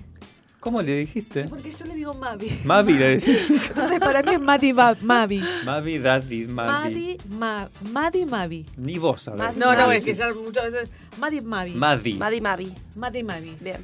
Bueno, Yo- eh, Mamá, mamá. ¿tenías alguna, algunos mensajes por ahí? Eh, Eh, sí. Yo quiero saludar igual, si no te molesta, antes eh, a saludos que tenemos aquí por eh, WhatsApp a Pampa, eh, que nos está escuchando. ¿Cómo? Pampa y la. No, no, este es Pampa solamente. Ah, Pampa, bueno. sí, ya nos ha escrito en varias oportunidades. Majo Rutilo que dice, vamos con ese programón hermoso, dice. Vamos. Así que saludos a Majo, Julio Canti, Adrián Ruarte, Pablo Hefner, que no sé si se- tendrá algo que ver con Hugh Hefner. Ah, sí, me suena el apellido. Claro. ¿Será? Y por ahí, Eh, por ahí Pablo- dice, Pablo, vení de... O sea, si tenés algo que ver, Claro. Escribinos. Si no, no, no nos importa No, nada. No, no, ya está, que, que te tranqui. Claro. Eh, bueno, decime qué tenés que Eh, tener. en Twitch, Sí. María de Acasuso dice buenas noches. Como historia les cuento que hace unos años, el día que festejaba mi cumple, había un partido de la Argentina en el Mundial. Les avisé a todos que ponía el partido y acomodaba todo para mirarlo y que hacía pizza y empanada. Mirá. No faltó nadie y la pasamos bomba. Lo- y lo que no puede faltar, faltar en un cumple es ganas de estar. So- totalmente. Así que saludos Mariana, eh, Marina de Acasuso y Master K89, saludos Kevin de San Andrés. Kevin de San Andrés, gracias Kevin por estar, por acompañarnos Un beso, siempre. Kevin. San Andrés, la San República Andrés, de San Andrés. acá. Acá, nomás. San Andrés, cerquita. San Andrés, Colombia, ¿no? Qué lindo. No, pero Oh. bueno, Sí, obvio, es de ahí. Si sos de ahí, Kevin, manda fotos. por favor. Eh, bueno, ¿tenemos algún mensaje más por ahí, Facu? Buenas noches, chicos. Buenas noches. Qué hermoso programa que arman. Gracias. Son, son genios, son genios. Él. Qué Vos. hermosa la entrevista. eh, a la señora, cómo explicaba toda su historia de vida. Cómo cuando uno quiere puede ser bueno y puede hacer cosas positivas Muy y creativa. ayudar. Muy Son interesante. realmente historias maravillosas de vida que tendrían que tomar ejemplo muchos. ¿no? Ahora, en cuanto me están diciendo que septiembre tiene muchos nacimientos, Sí. y tienen razón, Sí. chicos. Yo el sábado este 23 cumplo 70 añitos. ¡Vamos! Y tengo por lo menos cinco personas amigas y vecinos que también cumplen dentro de, de septiembre. Libriana tenía que ser. Son unos 23. genios, chicos. Los felicito, los amo y me encanta escuchar siempre el programa. Ay, Gracias, gracias. Luisa. No vamos a decir feliz cumpleaños, por supuesto. No, se dice no, después no, el lunes que viene la que saludaremos como Claro. corresponde. Claro, una Bueno, genia. ¿Viste? bien. Libriana. Son todos de septiembre, al final. Todos de septiembre. Qué bárbaro, qué bárbaro. ¿Cuándo cumplís, Madi, vos? No, en marzo. Nada, nada que ver. Lamento. lamento. Pero mientras tanto, ¿Cómo hablando lamento? De, hablando de cumpleaños, eh, ¿le preguntamos? ¿Qué le querés preguntar? ¿Y qué era lo que hoy estábamos preguntando de qué Ah, no puede bueno, ¿qué, faltar? qué no puede faltar en un cumpleaños? Para Sí. vos. A ver. ¿Qué no puede faltar? Amigos. Amigos. Amigos. Bien, bien. Creo que le pifiamos en todas las este, respuestas nosotros. Porque Carola, recién que estuvo aquí con nosotros, Carola, Carola Lagomarcino nos dijo el regalo, o los Ah. regalos. Claro, no habíamos nombrado los regalos. Es que ya medio que quedó en desuso los regalos, ¿no? De alguna manera, eh, es lindo, lleva un regalito, pero es importante que esté, que la persona que quieras compartir eh, ese momento esté con vos. Eh, y la música, decíamos, aunque la música quizás no es tan necesaria, eh, si se juntan a hablar y charlar, por ahí la música molesta. Claro. Pero bueno, amigos. A mí la música me molesta. Yo Música fuerte. cualquier yo no, no escucho escucho bien pero escucho todo más la música no puedo Mm. concentrarme en nada entonces es como que me, me cuesta so- soy igual porque también compartimos el tinnitus y Ah, sí, bueno. como que mucho ruido ¿Viste? es. Mucho. Y Facu también levanta la mano y también tiene tinnitus. No, no, es no. un- Yo no, espero zafar todavía, toco madera, toco madera. No, no, no, no, no, Bueno, no tengas tinnitus. No tengo, no, No. mejor no, no, no quiero, no quiero, no quiero, no quiero. Bueno, vamos rápidamente a algunas efemérides que te encantan, te apasionan, te vuelven loca Yo o quiero tenés algún mensaje más. ¿Eh? Ya vamos, ya vamos, ya viene, ya viene. Se hace desear, pero ya, ya, ya llega. Llega, no te pongas mal. Es rapidito, rapidito, rapidito. A ver, dale, vamos a efemérides. Bueno, eh, ¿qué pasó un 18 de septiembre? Además de todos los cumpleaños que ya... Además de que nacieron los genios en septiembre y bla, bla, bla. Bueno, ¿Qué pasó? ponele. Contame. Se cumplen 17 años de la desaparición en 2006 de Jorge Julio López, el albanil que fue secuestrado durante la última dictadura militar y no volvió a ser visto tras testificar contra Miguel Echecolás por las torturas a las que había eh, sido sometido este último, eh, mientras este era jefe director de investigaciones de la policía bonaerense. Eh, 1985, y vinculado también con este tema, culmina el histórico alegato del fiscal Julio Estracera, del cual vimos eh, muchos la película 1985 el año pasado, que estuvo nominada para el Oscar, en el juicio a las juntas, ¿no? Con esta frase que quedó para la historia. Quiero utilizar una frase que no me pertenece, porque pertenece ya a todo el pueblo argentino. Señores jueces, nunca más. Proclamó esto al cerrar una pieza histórica en la que pide reclusión perpetua para los cinco procesados, para cinco de los procesados. Eh, 1994. 19, un no, 18 de septiembre. sí. 1924. Ah, bueno. Apurada, pues no quiero leer el próximo, porque el próximo es una muerte. Entonces no Ah, quiero leer el ok. próximo, voy a leer yo este. Dale. Entonces, un 18 de septiembre se funda la Biblioteca Argentina para Ciegos en el barrio porteño de Flores en el año 1924. Mirá vos, 1924 no sabía que existía primero una biblioteca para ciegos, lo cual me parece fantástico, pero que en 1924 ya existía. Bueno, Y el braille viene de. Sí, de- sin duda, pero bueno. Pero sería. Qué qué bueno. Yo No- tampoco sabía que existía una biblioteca para ciegos. No me imaginaba. Así que estoy igual que vos. Muy bien, bueno, voy con la que no te gusta. Dale. 1970 muere en Londres Jimi Hendrix, uno de los guitarristas más influyentes de la historia, por supuesto que sí. Sacudió el rock en los 60, fue uno de los artistas que tocó en el famoso Gusto en agosto de 1969. Forma parte del grupo de estrellas de rock que murieron a los 27 años, ¿no? Junto con Brian Jones, Janis Joplin y Jim Morrison. Escuchamos un fragmento de este conocidísimo tema de nuestros compañeros. Caminante nocturno. Sí, claro. There must be some kind of way out of here. Say the joker to the thief. There's too much confusion. I can't get no relief. Businessman there, drink my wine. Plowman, dig my earth. None will ever own the mine. Nobody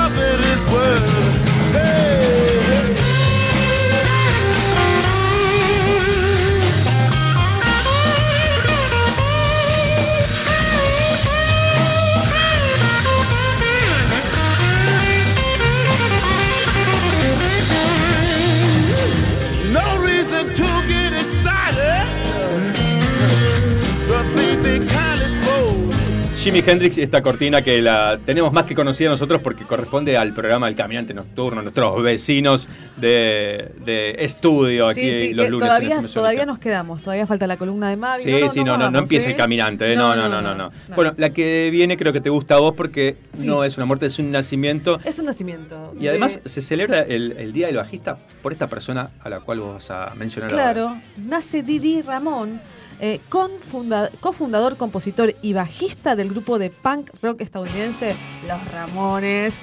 Escribió muchas de las canciones más conocidas del grupo con esos labios hermosos que tenían los Ramones. Vos sabés que vivió aquí en Argentina, en Banfield, en el conurbano profundo Posta, bonaerense. Sí, posta. sí, vivió en Banfield. Eh, y lo que estamos escuchando es una de sus canciones, Poison Hair, Ramones.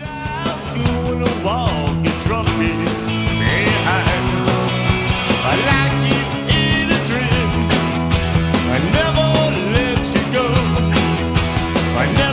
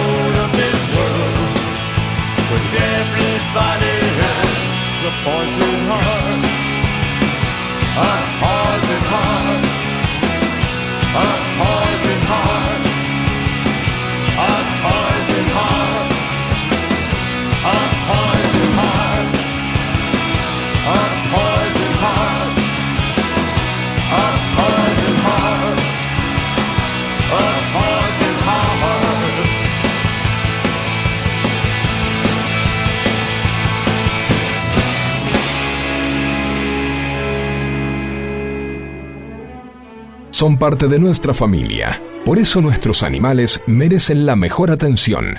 Madivart, médica veterinaria. Cuidados holísticos. Consultas al 11 65 75 3103. ¿Pensás en tu familia? ¿Pensás en tu compañero animal? Brindale la mejor atención.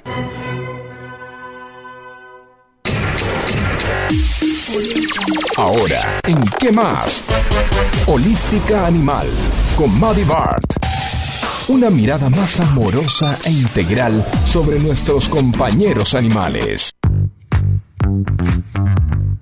Le voy a complicar la vida porque le voy a convidar un mate, eh, pero no importa, se lo va a tener que arreglar. Vamos a presentar nuevamente oficialmente en la columna holística animal a Madi Bart. ¿Cómo estás, Madi? Buenas, muy bien, muy bien. Bien. Acá comenzando la semana. Muy bien. sí. De la mejor manera, ¿eh? Sí, me costó levantarme hoy, pero sí. Pero bueno, ahora ya está. Ahora ya está, sí. Ahora me quiero ir a dormir, pero. Ah, ya está. bueno, tomate un mate como para reponer. ¿A qué hora te levantás? No, me levanté a las 8, no, no tanto. Claro, costó, costó, sí. No, Bien. sí, lunes cuesta, cuesta.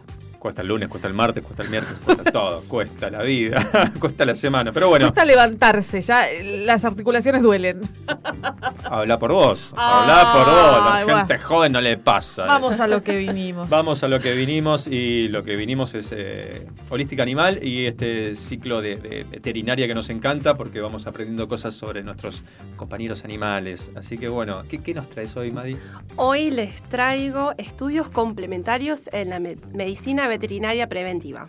Estudios Bien. complementarios, o sea, ¿qué es lo que tenemos que tener en cuenta para prevenir cualquier cosita que le pueda pasar a- a Exacto, animalitos? o sea, Ajá. Hay muchas cosas, obviamente, que podemos Sí. hacer, pero algo que me toca ver en la clínica diaria Ajá. es que me toquen animales de 5, 10, 15 años que nunca se han hecho un estudio. Claro, Es como que vaya un anciano y que digas no tengo ningún estudio. Claro. Y como que estamos ante un cuadro de enfermedad, los tutores salen corriendo pidiendo sobre turnos para hacer todos los estudios a tiempo para detectar qué es lo que le está pasando a su animal, Claro. cuando en sí deberíamos hacer eso cuando están sanos Sí. y poder detectar de manera bien temprana cualquier valor chiquitito que se nos está yendo como fuera de rango, atraparlo ahí Bien. antes de que tengamos un animal al borde de la muerte. Claro, aprovechar a tomar el mate.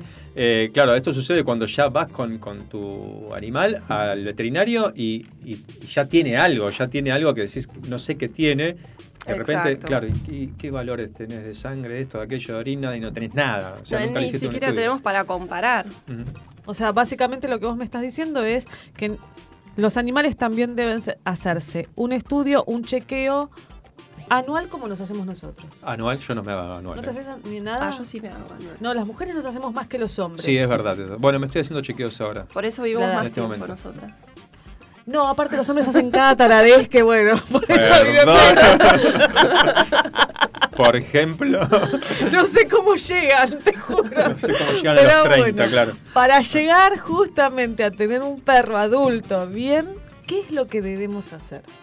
Bueno, lo básico, básico, es un análisis sanguíneo. O Ajá. sea, con eso ya tenemos un bastante buen, una bastante buena idea de lo que anda pasando en ese medio interno. O sea, porque obviamente podemos complicarnos la vida con los análisis sanguíneos, pidiendo un perfil tiroideo, los- los colesteroles, ya mucho más específico contra alguna enfermedad sanguínea.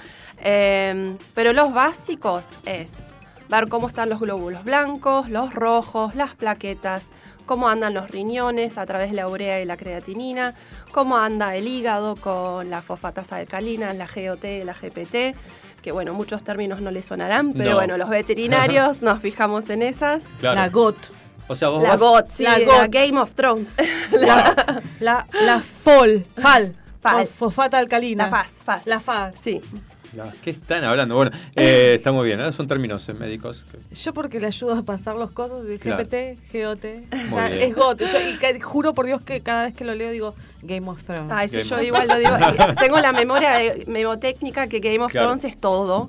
Entonces la GOT es más daño en, todas todo. las células y el GPT es del hígado propiamente dicho. Bien, Entonces vos, vos vas a tu veterinario y le pedís, quiero un chequeo general, o sea, un análisis de sangre general y básico, ¿no? Como decía recién. En realidad el, el veterinario te lo debería proponer. Ok. Ok. Eh, cuando lleguen al año de edad, hacemos los primeros análisis. Ah. Obviamente, si aparece algo antes, los hacemos antes. Pero está bien que vos digas esto, porque eh, el ejemplo que, que te doy yo es que la gente se piensa que el veterinario lo dice para sacar plata. Y no, no, No. es así. Porque por eso a veces los veterinarios tampoco quieren proponer tanto, porque la gente se piensa que le querés sacar plata. Sí, es muy Porque sale caro un, un- un análisis. Son caros, sí. Los básicos ya están hoy en día en 5 mil pesos, aprox. Ajá. Eh, sí. Eh, sí, sí, sí, sí, sí. el- el- Y bueno, y eso te cobra el, eh, el laboratorio. Sí. Vos tenés que cobrar mínimo la extracción, Exacto, algo, sí. algo, tu trabajo. Sí. Bien, entonces Eh. esto es importante, como decíamos, puedes detectar de manera temprana cualquier posible enfermedad, ya teniendo Sí. los valores, ¿no? Sí, eh, antes de que aparezcan los síntomas, ya vemos algo raro. Eh, este valor antes no estaba así. A ver, intervengamos antes de que evolucione. Así que con un análisis sanguíneo eso ya lo podemos hacer, pero junto con eso siempre haría un análisis de orina, como para ver cómo están funcionando esos riñones, si hay alguna infección, porque infecciones hoy en día son bastante frecuentes. En gatos tenemos mucho la cistitis idiopática, que se estresan mucho y tienen problemas urinarios, ni siquiera son por bacterias, se estresan. Eh, claro. ¿Te puedo hacer una ¿Un consulta? Ah. ¿Vas a explicar cómo se le hace un análisis de orina a un animal, a un perro, a un... No es fácil, a un gato. ¿Cómo recolectar la Claro. muestra? Sí, ahora en un rato les voy a contar cómo No- no- hacerlo. Sí, no hay un par de porque no es truquitos. sencillo, sí. Hay un par de truquitos. A ver, bueno, después lo... Después lo... Después lo hacemos. Todo a su tiempo. Eh, Claro, porque el análisis, entiendo, el análisis, el copro, el análisis... eh, O sea, ¿cómo hacerlo nosotros? Claro, copro Claro. parasitológico, o sea, el de caca, es mucho más fácil. Claro, bueno. Sí.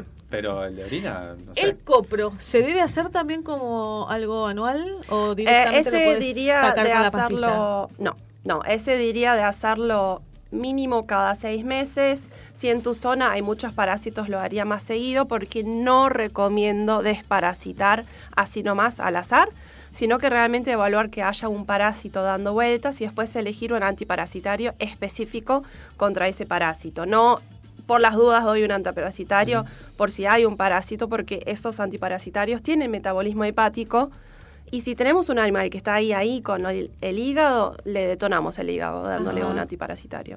Claro, y darle algo uno que sea, porque claro, hay distintos tipos de parásitos. Tenemos los alargaditos, los que son el, arro, el Los nematodes, los estodes, que son los Exacto. gusanos chatos, los redondos. Claro, y ya cuando la gente viene y te dice, ay, en la caca vi como que tiene eh, arrocito, es porque está lleno. ya. Claro. Ahí ya le das uno sí específico. Ahí sí, y de hecho, capaz más adelante lo hablaremos, o sea, no en esta columna, pero hay de hecho em, antiparasitarios naturales que podemos emplear que no van a necesitar un metabolismo hepático. Ajá. Según que- mi mamá, el ajo. Mi vieja me ponía Sí, ajo para sí, todo. el ajo- buenísimo. A mí me Y ponía ri- Y riquísimo, Sí, claro. qué rico. Una, una ristra de es ajo. rico el ajo, es rico. Bueno, no, no, no, no quiero eh, llevarte por las ramas, eh, pero bueno, ¿por qué es importante entonces hacer eh, análisis a nuestros animales? Para detectar de manera temprana cualquier valor que no esté su correcto eh, valor eh, y...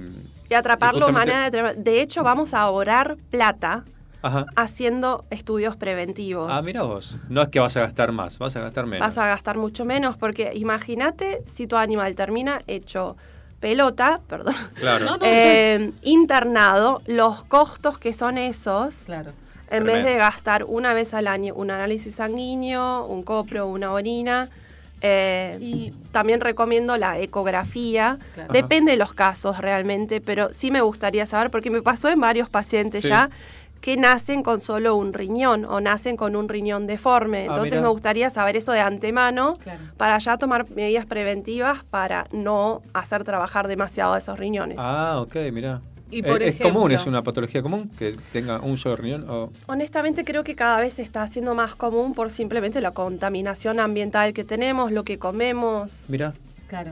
mira. Y por ejemplo, eh, los, los de narices chatas, los de hocicos chatos, tienen Los muchas patologías. Claro, tienen muchas patologías, car- eh, muchas cardiopatías tienen esos animales. Para esas razas, para razas específicas, También ¿recomendás hacer hace. algo, eh, análisis específicos? Para eso sí, por ejemplo, o sea, tenemos eh, los braquicefálicos, el bulldog francés, pero uno muy especial es el King Chevalier Spaniel, que sí o sí sabemos que tienen cardiopatías. O sea, ¿Cuál es ese? prácticamente es, una raza que parece un cocker, que son marrones y blancos. No son muy comunes acá, por suerte. En Inglaterra has- hace poco fueron prohibidos. Prohibidos. Sí, fue prohibida la cría. ¿No son las, las que parecen siempre todas perritas divinas? Pues, Sí. Ay, es la que yo siempre quise Son perritos princesa. Son Sí. las, las perritas princesas, les digo Sí, yo. sí, sí, sí. ¿Por qué fueron prohibidos? Eh, justamente porque prácticamente cualquier animal que nace va a tener un problema cardíaco. Ah, mirá vos. Así que a esos animales sí o sí recomiendo hacerles eh, exámenes cardiológicos Ajá. desde edad temprana. Bien, claro, cada raza tiene su Sí, patología. el más- ovejero alemán con sus caderas, Ajá. el golden, el labrador, el terranova por sus codos. Ah, mira. Hay, hay un poco de todo. Bien. Mira. Bien. Sí, yo sabía lo de los chatitos que tienen muchos problemas cardíacos. Mi mamá tiene un Shih Tzu y tiene mucho y tiene problemas cardíacos. Sí, o también... re- Obviamente no vamos a sor- a hacer solo estudios complementarios, sino que cada vez que viene el animal lo vamos a revisar de nariz Claro. hasta pies y ahí también nos damos cuenta si esta patita está más roja que la otra. Ajá. O sea, todo, el examen objetivo general es todo, o sea, analizarlo con las manos, con los ojos, con la con el olfato, porque a veces el, oído huele a salchicha y eso claramente es una levadura que está creciendo ahí. Eh, Me muero. son como cosas. Sí, los veterinarios ejemplo, tenemos que usar todo. Claro, los de orejas caídas tienen más predisposición a tener otitis. Claro. Así que capaz ahí eh, estaría indicado un, un raspado, o sea, un extendido de esa cera para ver que haya, que encontremos levaduras o algún ácaro. Eh, hay, hay animales que tienen problemas eh, dérmicos. Sí. Entonces, también si ves, si tenés eh, una raza X, también uno como persona prestar atención a ciertas eh, cosas específicas de tu raza. Exacto, sí. Y entonces, para dejar en claro, vos decís que un animalito debe tener, como nosotros hacemos los estudios, de sangre, orina, Orina, materia fecal. Y la ecografía, honestamente, la veo necesaria hacer una vez y después vemos, porque qué sale en esa ecografía obviamente nos va a indicar cada cuánto la vamos a hacer, porque si encontramos algo raro, obviamente las vamos a, a acercar eh, y las vamos a hacer más seguidas, mientras que si no encontramos nada en un animal súper sano, la dejamos para dentro de dos, Claro. tres años. Claro, está bien. Bueno, eh, yo estoy esperando que explique cómo eh, tomar muestra de orina en un gato, en un perro. Difícil. Bueno, sí, es difícil, porque tenemos los perros súper grandes que donde uno compra el frasco de recolección eh, y abrís el frasquito, esperás, porque siempre hay que agarrar el chorro medio, o sea, ni Ah, el comienzo, no, más Lo lamento, pero vengo a complicarla. El chorro medio, o sea, es un milagro que puedas Es más, algo. le tenés que decir, hace pis, un Claro. poquito, un chorrito, como viste como te dicen a vos. Claro. Un chorrito, se estás afuera y otro chorrito. Claro, o sea, yo digo lo ideal, ustedes después se adaptan a No, lo que no, pueden. vamos a lo ideal, por supuesto. Pero sí, sería el chorro medio porque en la primera facción pueden haber bacterias que están en el tracto Claro. urinario bajo que no, no nos están indicando una infección ni Claro. nada de eso, viven ahí. Claro. Eh, El gato por ahí te anuncia que se mete en las piedritas y ya sabes que puede ir a hacer pis. El perro por ahí es más difícil, de repente. no, el gato la es patita. muchísimo más difícil. ¿Es más difícil el gato? Muchísimo más difícil. Ah, mirá vos. El El, gato perro no lo lo sacás a pasear. Al gato anda a acercarte a la bandeja sanitaria a recolectar la orina. Hay muchos gatos que salen corriendo. Los Ah, míos claro. son unos santos y me dejan. Pero Y no si les apretás la vejiga, Eso sí se puede hacer en veterinaria, pero algunos se ponen tan tensos que ni siquiera eso, o sea, masajeando vejiga y apretándola tampoco. Ah, Eh, ahí ya es punción, pero obviamente vamos a priva- probar primero Claro. todos los otros métodos que vamos a, a explicar ahora, que voy a explicar. A ver. Eh, interesa. número uno, justamente el gato que confía en vos, que no sale corriendo. Ahí uno agarra la tapita del frasco de recolección. La cuando- tapita. Sí, Ajá. porque no te va a entrar el, el Ah, vaso. claro, claro. Eh, lo mismo pasa con animales, con perritas, por ejemplo, de tamaño muy chiquito. Claro. También vas con la tapita o un plato o el cucharón. ¿Y, y con esa pequeña muestra ya alcanza? Sí, sí, sí, sí, alcanza con bastante poco. Bien. Eh, y bueno, vamos, agarramos ahí, tratamos de agarrar Claro. el chorro medio y lo volcamos en el frasco estéril, cerramos, guardamos en heladera hasta que lo llevamos. Idealmente siempre pongan fecha y hora de cuando lo recolectan, así el laboratorio lo tiene en cuenta. Ajá.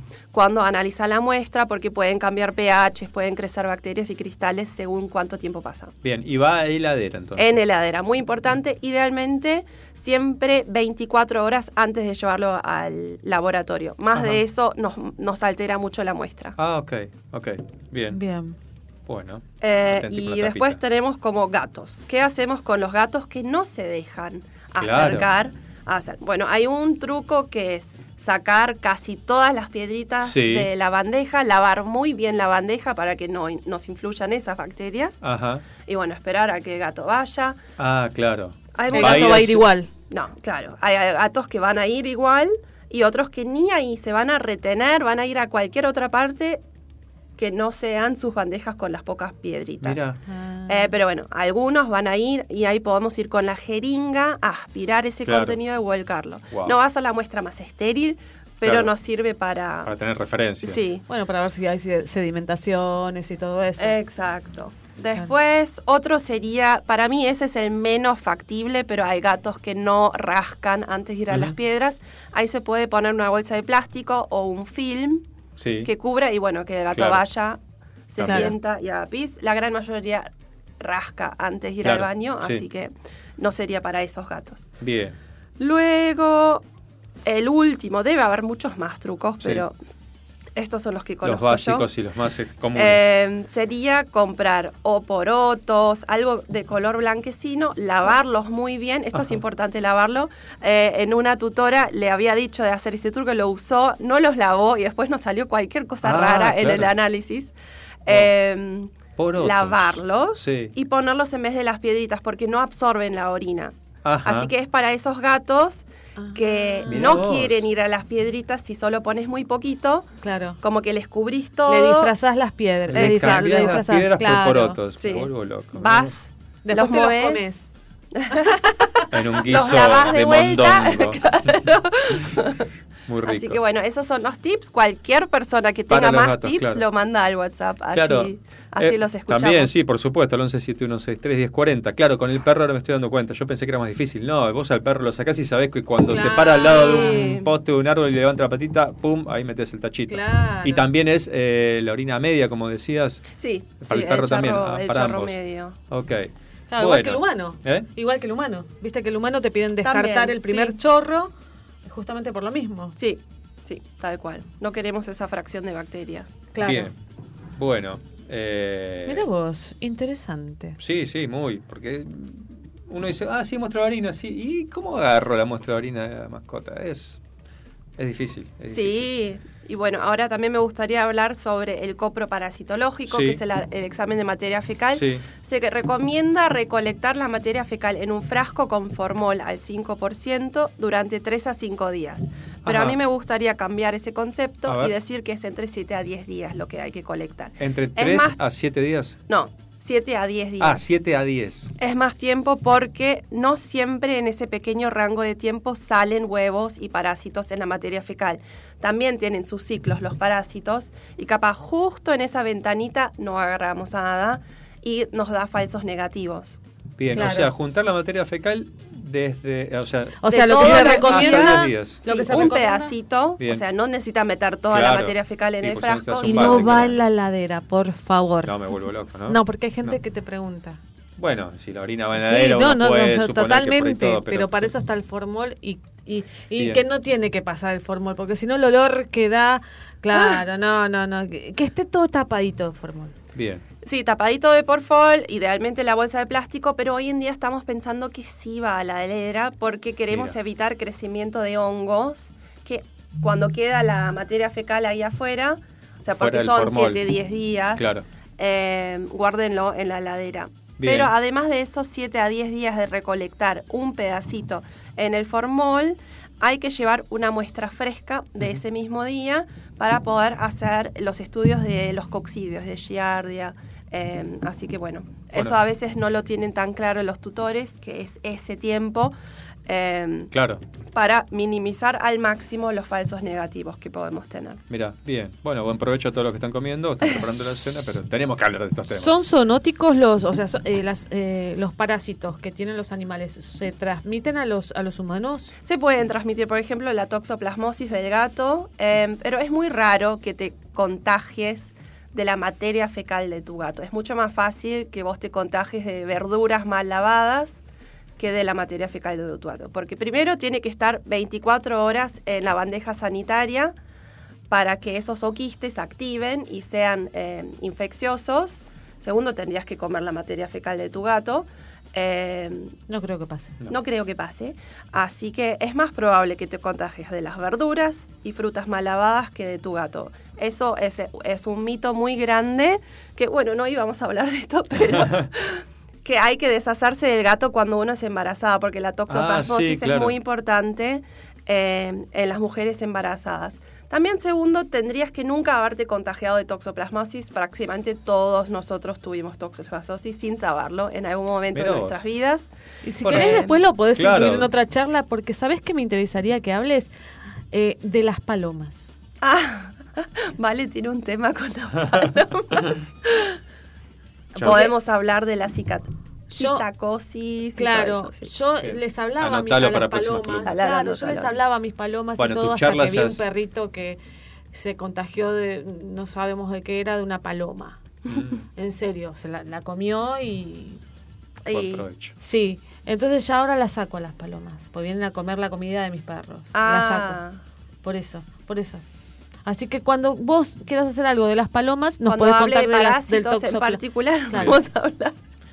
Bueno, quiero saber cada cuánto se hacen estos estudios y, y- y si varía de acuerdo a la edad del, del- Varía del y también según el estado de salud, Mm. porque, o sea, obviamente no es lo mismo un animal sano que un animal enfermo.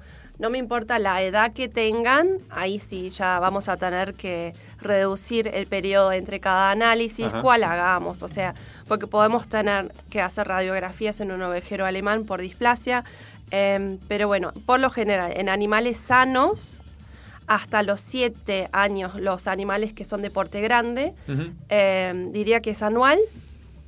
A partir de esa edad, no necesariamente tenemos que hacer análisis cada seis meses, pero sí ir al veterinario para que los revise Un control, y si encuentra claro. algo, ahí sí mandar a hacer análisis. Claro, pero ir a un control mínimamente dos veces al año después de los siete años. Está Sí. bien, perfecto. Mientras que en animales enfermos puede ser cada mes, cada dos meses, dependiendo la patología Sí. que esté cursando. Claro. Bien. Después, eh, en otra columna, quiero que nos cuentes qué hacer con los animales que no quieren saber nada con ir a- al veterinario o a la veterinaria. O Este, viajar en auto. viajar en Claro, auto. transportarlos sí. hasta un lugar cuando necesitas transportarlos. Sí, ¿Cómo, cómo llevar ese ese, es tema? todo no? un tema para otra columna, Bárbaro. que de hecho en algún momento voy a dar un curso sobre eso, que, que es el manejo eh, amoroso en la veterinaria, ¿no? O sea, número uno, la primera vez que viene un cachorro a visitarnos en la veterinaria no deberíamos hacer nada invasivo, deberíamos estar pasándola bien con ese animal Claro. para que tenga una asociación positiva Claro. con el veterinario y con la veterinaria, tipo juegos, o sea, que juegue con la soguita, que ha- haya ju- juegos de olfato eh, en animales muy, muy tímidos. Obviamente no podemos andar toqueteándolos enseguida, o sea, entra el animal y lo que se suele hacer es subirlo a la camilla y listo. No, o sea, que el animal esté en el piso, ahí donde más seguros se sienten, gatos sí arriba, ahí se sienten más seguros. Pero dejar que deambulen, que conozcan el espacio. Claro, que se amiguen con el eh, lugar. Claro. Bien, bueno, En la vete, anotalo también para claro, otra columna. los vetes le, le dan a los bebi- bebitos que le ponen la, la vacuna, mientras le, da- le dan a, eh, la vacuna, le dan al, al dueño eh, que les dé Algún caramelito, premio, algún sí. Ni se enteran. No, no, no, no, eso. Eso Bien. es ah, manejo amable con los pacientes. Y también con los grandes podemos hacer lo mismo, pero a veces tenemos pacientes que ya tienen experiencias traumáticas formadas, eh, en donde, bueno, vamos a tener que hacer varias visitas al veterinario donde no hacemos nada, donde simplemente la vamos a pasar bien, Claro. a entrar a la veterinaria, que ellos como que entiendan que no, no se va a hacer nada raro, hasta que hagamos algo, ¿verdad?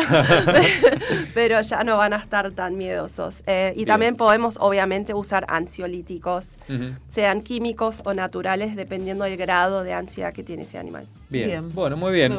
Atentis todos, porque es importante hacer análisis a nuestros eh, compañeros animales. Bueno, importantísimo este Otra tema. columna ¿eh? que quiero algún día, homeopatía Sí. animal. Homeopatía, Homeopatía esa no es mi área, pero área. hago fitoterapia.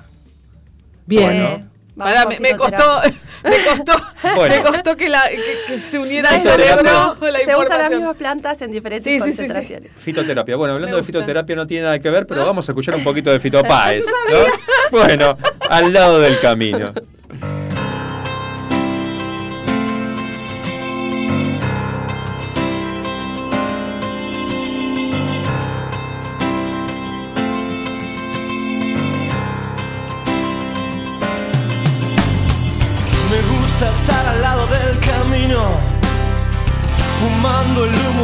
Mientras todo pasa. Me gusta abrir los ojos y estar vivo, tener que vérmelas con la resaca. Entonces navegar se hace preciso en barcos que se estrechen en la nada. Vivir atormentado de sentido, creo que esta sí es la parte más pesada.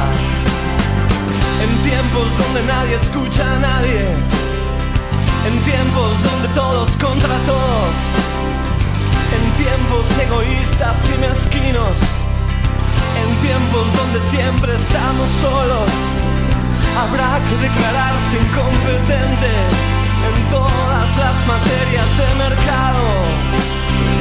Habrá que declararse un inocente o habrá que ser abyecto y desalmado. Yo ya no pertenezco a ningún ismo. Me considero vivo y enterrado. Yo puse las canciones en tu Walkman. El tiempo a mí me puso en otro lado. Tendré que hacer lo que es no debido.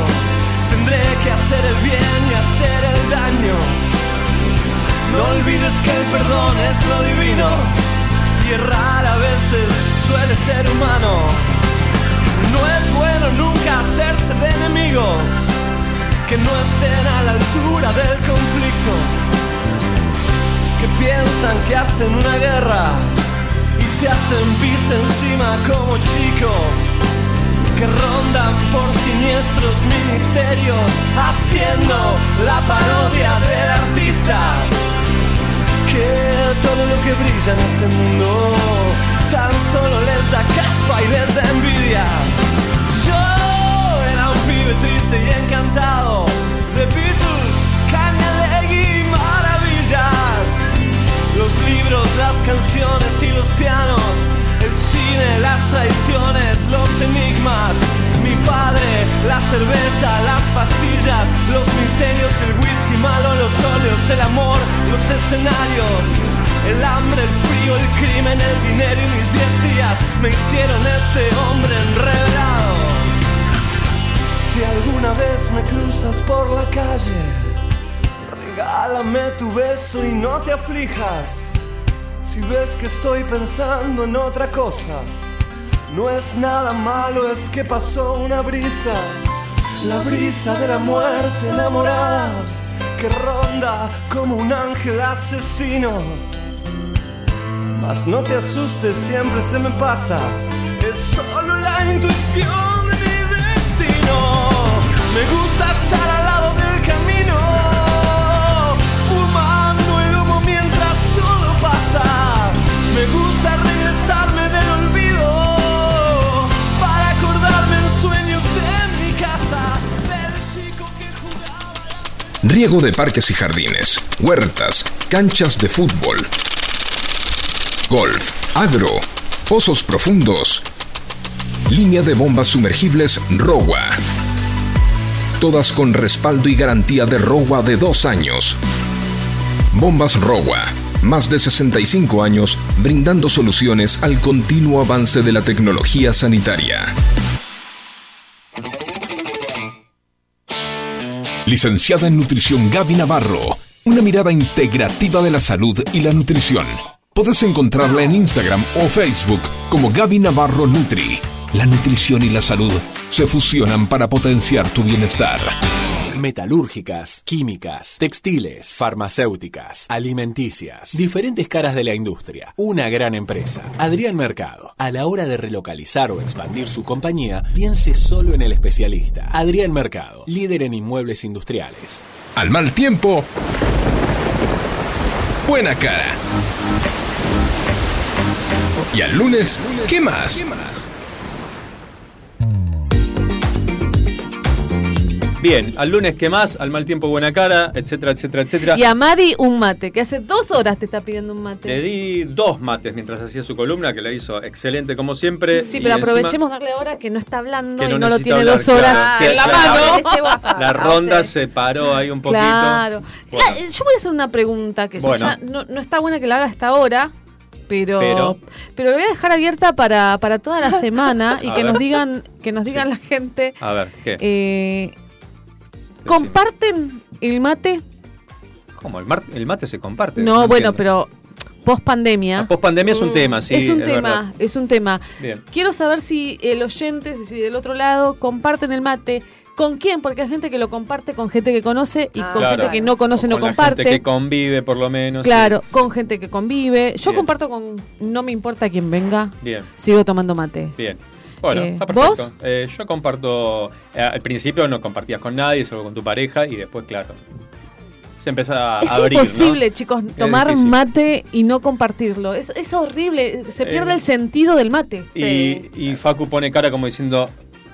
Se llevaron el mate y no lo están compartiendo conmigo, que soy el dueño del mate, del termo, de la yerba, de Sí, todo. de ¿no? Paco del otro lado. Terrible. Bueno, antes de irnos, este, tenemos un, un par- un par de cositas para mencionar. Eh, te quiero comentar, Vale, que encontré estos días raros, que no sabes desde cuándo existen y para qué, porque no- no se entienden. Te digo que es el Día Internacional de la Igualdad Salarial. ¿Sabías que existía tal cosa y tal ridiculez de día? Porque ojalá se cumpliera esto, pero bueno. este, ¿Cómo sería eso? ¿De la igualdad salarial? No sé cómo Entonces, sería, ¿por que qué todos se está lo peleando mismo, por la que igualdad del.? todos no ganemos- tengamos el mismo salario, no sé, no sé, no sé. No, no, no sé cuál ¿Viste es. Esto lo debe ser que- de, viene de la ONU, seguro, o alguna cosa así, que inventan días para decir que hacen algo. Pero No la- puede haber una igualdad salarial. Eh, y no. ¿Entre los dos sexos? Ah, pero si se No, refiere no, Eso no, no, no la- pero creo no se que refiere a eso, dos no. sexos, No ¿eh? se Creo refiere a que Me eso. parece que sí. ¿Sí? ¿Vos decís que sí? Bueno, eh, lo tenés que investigar, ¿vale? Vos trajiste el Hay tema, que- investigalo para la semana Yo que viene. traje, no lo sabía. cargo.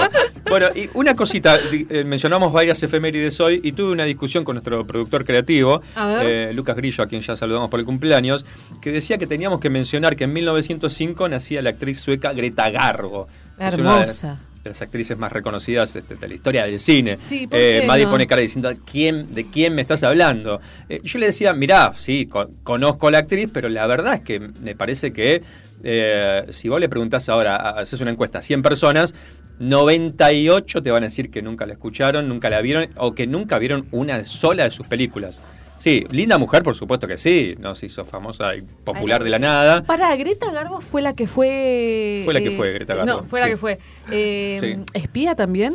Eh, hizo la película de Mata Hari. si no Ella hizo equivoco, la que película era de la Mata famosa Hari. espía. Ah, eh, está bien. Eh, para, no sé si la Primera o Segunda Guerra Mundial, no lo tengo muy claro, pero también podemos investigar ese tema, te lo encargo, Vale, para eh, los próximos lunes, ¿te Perfecto. parece? Y si Bueno, a mí me parece que no entraba en las efemérides, pero bueno, No, para mí sí, yo la conocía y sí. ¿la conocías? Sí, y yo no soy de la época. De lo que Me parece que sos de la época, si la No, conocía, no, ¿quién es esta? Ahí la ubiqué, ahí la ubiqué con la foto. ¡Mentira! Bueno, suena en los Pérez García y significa que nos tenemos que ir, que se acaba este programa, que se acaban estas dos horas que pasaron volando, tuvimos de todo, tuvo Carola Lago Marcino presentando Hermoso. su libro que ya quiero ir a comprar, Flor Imperial, alta recomendación para No, leer sí. fin de semana, ¿no? Cuando tengan un tiempito. No dejemos pasar que hoy fue el- es el Día Internacional del Bambú. El Día Internacional del Bambú, muy importante también, ¿eh? Importante. A- anótalo, anótalo. Eh, eso, Mad, Maddie Mavi, que estuvo Mad- con todo lo que nos- nuestros perritos tienen que eh, Sí, hacer, debemos hacer, eh, tener, tener un cuidado responsable. Y ya nos vamos. Y ya nos vamos. Terrible, terrible. Quedan vinos y Quedan vino, cerveza, queda el mate que ya se lo vamos a devolver a Facu Selsan. Que no en- falte nunca la cerveza. Que no falte nunca, ni Y nos falte nunca Facu tampoco, por supuesto. Quedan besos en la boca. ¿Querés leer, hablando de besos en la boca, esa frase horripilante que leíste al principio del programa? No. No, ya pasó. Esta, de los dos. Eh, no, yo lo que te voy a decir Sí. que no es lo mismo. Ah, no es lo me mismo que- río en el baño que me baño en el río. ¡Cuac, cuac, cuac! ¡Vamos! Y nos tenemos que despedir, lamentablemente. Aquí se termina otro capítulo de ¿Qué más? El capítulo número 76, ¿vale? Bueno, y yo me voy antes que me pegues, porque qué? entre la frase que te leí al principio y lo último que dije, lo único que me queda para Sí. decirles es gracias. Por tanto, se ríe, se ríe. buenas gracias, muchas noches. Vamos, vamos, gracias, vamos, gracias, gracias por tanto, perdón por tan por delante. Queda hinchada y queda aguante. Queda hinchada, queda aguante. Ustedes se quedan con el Caminante Nocturno, el mejor programa de rock de la radiofonía argentina. Pero lo mejor que queda es tu Y muchachos, gente, muchachas, no se olviden de sonreír porque la sonrisa es una curva que lo endereza todo. Gracias, nos vemos, nos escuchamos. Hasta el lunes. Presentó Adrián Mercado, líder en subastas industriales, industria, construcción, logística. Ingresa a Adrián Mercado Subastas Online y encontrá las mejores opciones para renovar tu capital de trabajo.